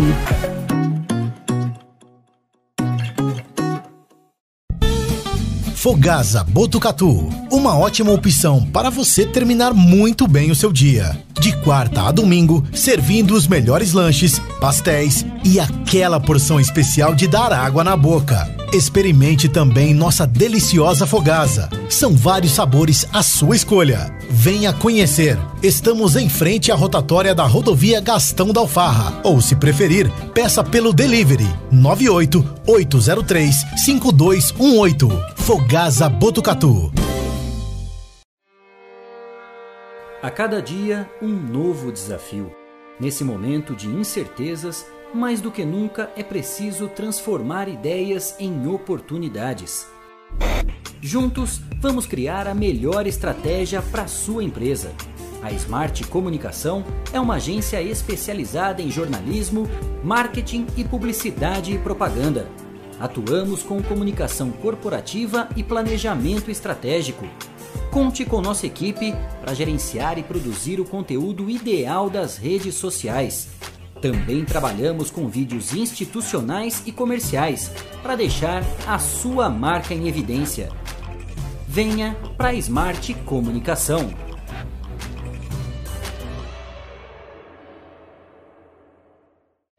Quer ficar bem informado? Acesse 14news.com.br. Fique por dentro das principais notícias e acompanhe o que é destaque em Botucatu e região. Agência 14 News. A informação começa aqui. Jogos da rodada, resultados. Fique ligado no que é destaque. Olha o cruzamento perigoso, entrou, bateu. É hora do esporte, no Estação Notícia. Oferecimento: Espaço Shaolin, artes marciais e terapias orientais. Avenida Petar Kabak, 904B, na Vila Maria. Fone 9 9673 9737.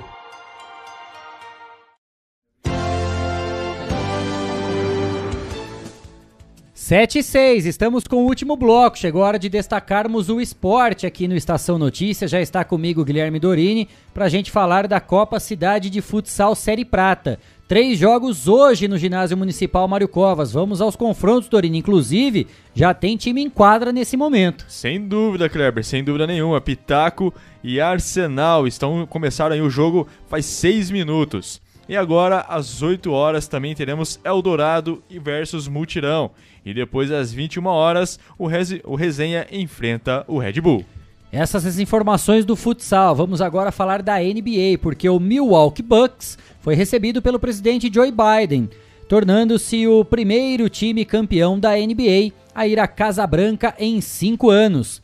Vários jogadores se recusaram a fazer a visita na gestão de Donald Trump. É, e agora da NBA para a Fórmula 1. 9 vitórias, 19 pontos de vantagem, 4 GPs para o fim do campeonato. Depois de 5 anos, a Fórmula 1 deve voltar a ter um campeão inédito, e o nome dele é Max Verstappen.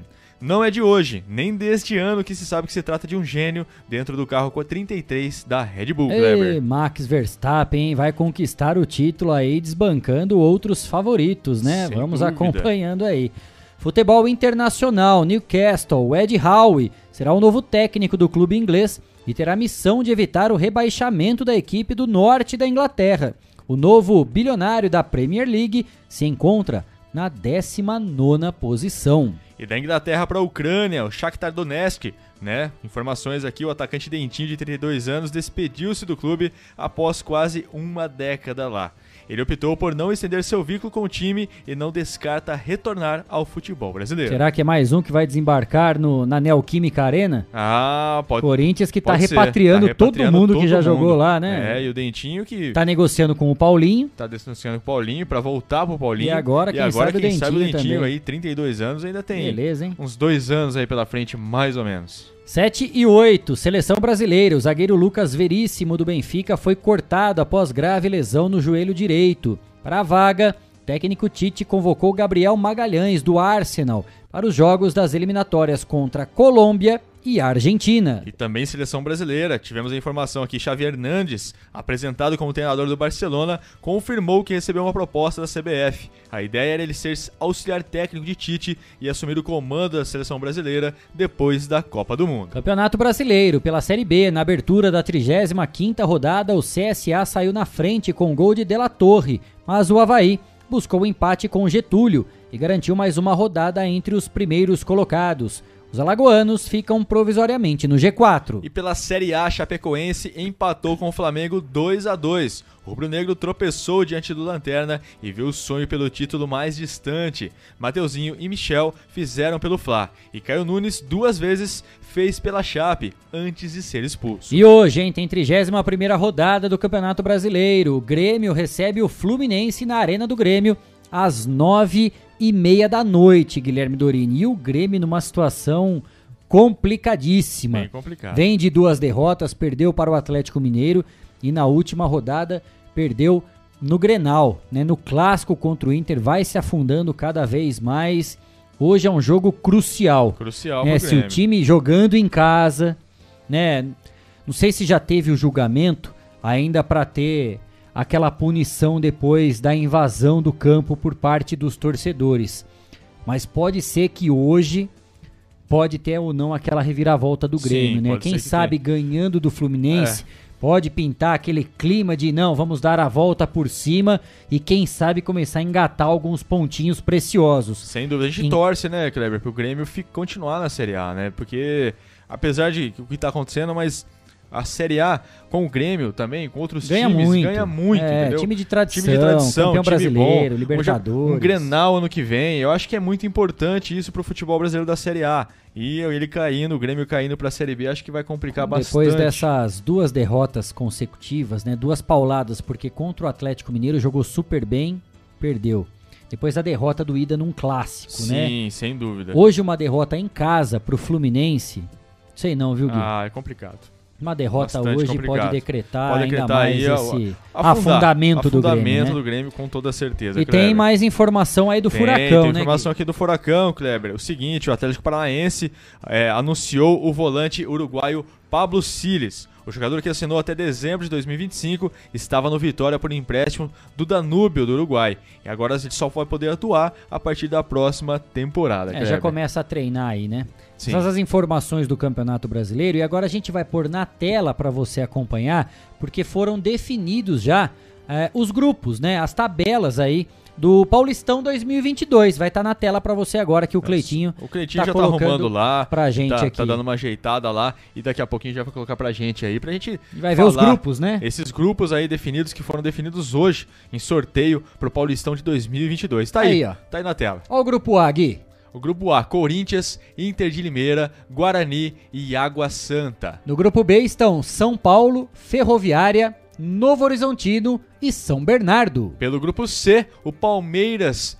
Vem aí também junto com o Mirassol, o Ituano e o Botafogo de Ribeirão Preto. Pelo grupo D, Santos, Red Bull Bragantino, Ponte Preta e Santo André. Lembrando que, conforme o regulamento do Campeonato Paulista, as equipes não se enfrentam dentro do grupo. Dentro do próprio grupo. né? Enfrentam apenas os times que estão em outros grupos. Portanto, teremos São Paulo e Corinthians, Inter de Limeira, Guarani e Água Santa. Teremos clássico entre Palmeiras e Corinthians, Palmeiras e Santos, Santos e São Paulo, Palmeiras e São Paulo, enfim. Dentro do grupo apenas não vai haver o enfrentamento aí. Não, não vai haver enfrentamento. Teremos também um grande clássico de Campinas, né, Kleber? Guarani e Ponte Preta. Que legal, muito importante para o Campeonato Paulista. É Isso Muito aí. bom. Essas foram as informações do esporte aqui no Estação Notícia. Jornalismo feito com responsabilidade para levar até você as notícias mais importantes do dia. De segunda a sexta, Estação Notícia, pontualmente às 4h20 da tarde. Cristiano Alves, 7h13, hein? É isso aí. Obrigado ao pessoal aí que esteve conosco, recebendo aqui mensagem da Vânia Godoy, da Natália Chagas, lá de Taquarituba, também a Maria do Carmo, pessoal que compareceu aqui nas nossas redes sociais, mandou mensagem, e a todos aí que, de certa forma, também curtiram, compartilharam e comentaram outros assuntos. Obrigado a todos.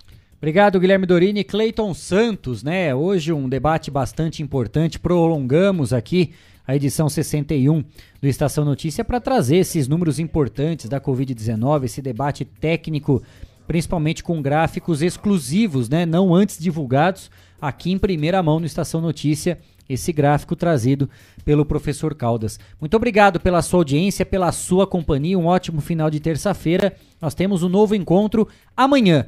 Pontualmente às 4h20 da tarde, desde já você é o nosso convidado, porque amanhã, aqui no Estação Notícia, estaremos recebendo o prefeito de Botucatu, Mário Pardini. Você tem uma pergunta? Quer falar sobre algum assunto específico aí do seu bairro, da cidade de Botucatu? Manda sua mensagem pra gente através das nossas redes sociais: Facebook, e YouTube do Agência 14 News, ou também pelo nosso WhatsApp 99163 0000, código de área é o 14. Amanhã, aqui na edição 62 do Estação Notícia, prefeito de Botucatu, Mário Pardini. Muito obrigado, a gente se encontra amanhã. Tchau, tchau.